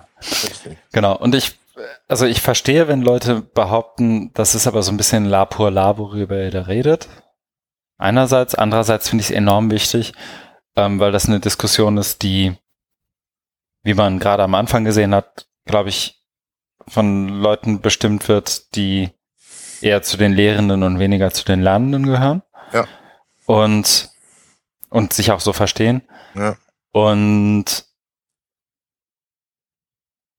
mir, mir scheint das so und so, so habe ich auch Jim Groom dann zumindest in den Unterhaltungen immer wieder verstanden und auch Brian Lamb, die ja beide mit dem, was sie bei der OER 17 gemacht mhm. haben, also Brian Lamb mit seiner Open Educational Cooperative, Jim Groom mit äh, ein, zwei Bemerkungen und seiner, seinem einleitenden Vortrag in Coventry und so. Ich, mein Gefühl ist, dass das so ein Stück weit, dass die überlegen, was, was machen wir denn jetzt? Ist das ein mhm. Revival dieser Mhm. Also Klischee. Edupunk-Bewegung. Also ist ja. das jetzt was, wo wir sagen, ich glaube, es braucht eine neue Revolte, die zehn Jahre sind wieder um. Ja, das mag sein. Auf der anderen Seite finde ich es eben auch sehr wichtig, dass diese Diskussion so geführt wird, weil, mhm. also schließen wir, also kommen wir wieder ganz zum Anfang zurück, glaube ich, heute von mhm. uns, unserem ähm, Podcast. Nämlich, also was ich davor oder irgendwann mal kritisiert habe, dass es beim HFD eben diese Debatte genau nicht gibt. Mhm, genau. Das, ne, also das ist ja wunderbar. Man sieht, in, in, in angloamerikanischen Bereich gibt's den, gibt's den Diskurs, so wie ich mir vorstelle, ne? also provokant mhm. und, und klar, das, was da mit, Brian Lamb passiert ist, das ist des Guten zu viel, da wo er so bombardiert wurde, aber insgesamt kann es auch gerne alles provokant, polemisch sein, finde ich ja. super, weil da merkt man, da sind die Leute eben mit Herzblut dabei. Aber sowas gibt's ja in, in Deutschland in, äh, überhaupt nicht. Genau. Und so genau das würde ich mir wünschen und äh, wir haben es ja jetzt ausführlich dargestellt, also erkennt man, glaube ich, auch schon den, den, den, den Wert einer solchen Debatte. Ne? Und du hast es ja auch mehrfach genannt heute, nämlich die Positionierung.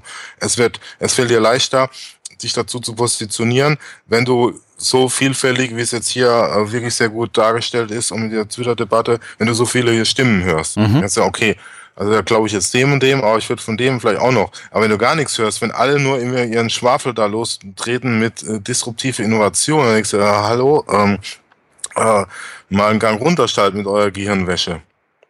Genau. Lass uns mal back ein, to the basics, ne? Das ist dann viel Hashtag digitale Bildung und ja. ja. ja. Genau, also das ähm, ist das die Podcast, ist, ist das unser Episodentitel vielleicht, was das HFD tun sollte? Oh, nee. Lieber nicht, ne? Nee. Ähm. Ein Lob dem Diskurs oder sowas. Ein Lob dem Diskurs. Aber nicht, was das HFD. Das ich denke bei meinem Folgebier mal drüber nach. Und okay. Du auch bitte, wir brauchen einen guten Titel. Ja. Ich setze die nächste Kapitelmarke. Das ist in Anbetracht der Zeit. ja, wir müssen, wir müssen langsam wir müssen, zum Ende kommen. Genau. Deswegen erzählen wir ganz schnell, was wir tun werden. Ja, das geht bei mir ganz kurz. Ich mhm. habe jetzt, also wenn wir jetzt unseren Rhythmus beibehalten, dass wir eher äh, kurze Zeit verstreichen mhm. lassen zwischen einzelnen Episoden, ist, steht bei mir jetzt gar nichts an. Okay. Also deswegen habe ich auch Business as usual, glaube ich, reingeschrieben. Sehr gut. Bei mir ist es das eigentlich auch, mit zwei Ausnahmen. Das eine ist, ähm, ich muss mich ein bisschen vorbereiten, weil ich Virtual Buddy bin beim Creative Commons Global Summit für Virtually Connecting. Das ist mhm. übernächstes Wochenende, sprich 28. 29. so um den Dreh. Mhm. Ähm, das sind ein paar echt coole Leute in den Virtual Connecting Sessions. Freue ich mich mhm. drauf. Ich schnapp mir mal, also mit der Einschränkung, ähm, dass, weiß nicht, sagt man das im Podcast? Wobei, ich glaube schon. Ähm, ein wirklich guter Freund von mir verstorben ist und vielleicht die Beerdigung dann oh. ist, dann bin ich vielleicht, dann bin ich vielleicht nicht bei Virtually Connecting. Mhm. Ähm, aber ich bin auf jeden Fall am Montagabend nächster Woche, sprich am 24.04. in schon angesprochenem Hangout und guck mir das an. Mhm, was ist Open Pedagogy? Ja. Und ich arbeite, und ich hoffe du auch, ehrlich gesagt, an einem ja, Blogpost. Ja. Vorwurf? Nee, vor, nee, Vorwurf hörst du nicht. Aber äh, ich habe also tatsächlich die Hoffnung, ich habe mich lange vorgedrückt und jetzt mhm. komme ich nicht mehr drum rum, was oh. dazu zu schreiben, wie unser Workshop so lief und was ich daraus mitgenommen habe. Okay. Und das schreibe ich gerade zusammen und hoffe, das morgen veröffentlichen zu können.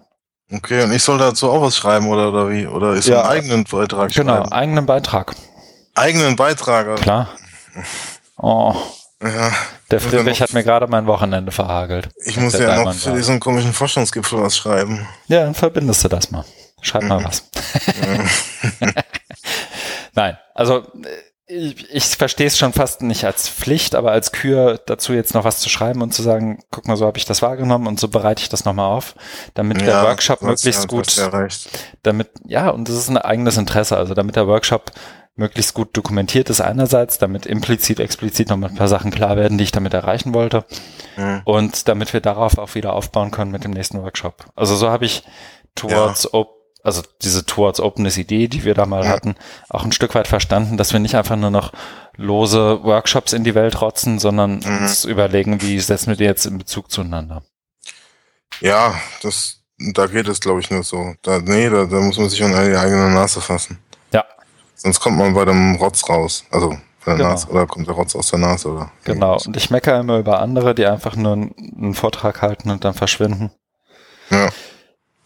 Muss ich jetzt selber auch mal durch. Und ja. ich habe mir echt viel Lakritz gekauft, damit das klappt. Ich sitze hier morgen mit drei Tüten Lakritz und dann geht's los. Okay, na dann. Mhm. Viel Spaß. Danke. Ja, dann haben wir es jetzt hintereinander gekriegt. Sehr gut. Das war mal, wie lang war es jetzt? Ah, eine Stunde 49. Aber ja, wir hatten, ja. wir sind noch innerhalb der Zwei-Stunden-Marke und ja. wir haben auch viel Feedback besprochen. Also los ging es eigentlich erst ab 29 Minuten. Ah, Ausrede. Nee, alles gut. so ist es. Äh, es war mir nichtsdestotrotz ein Fest. Mach's gut, schönen Abend. Dito. Tschüss.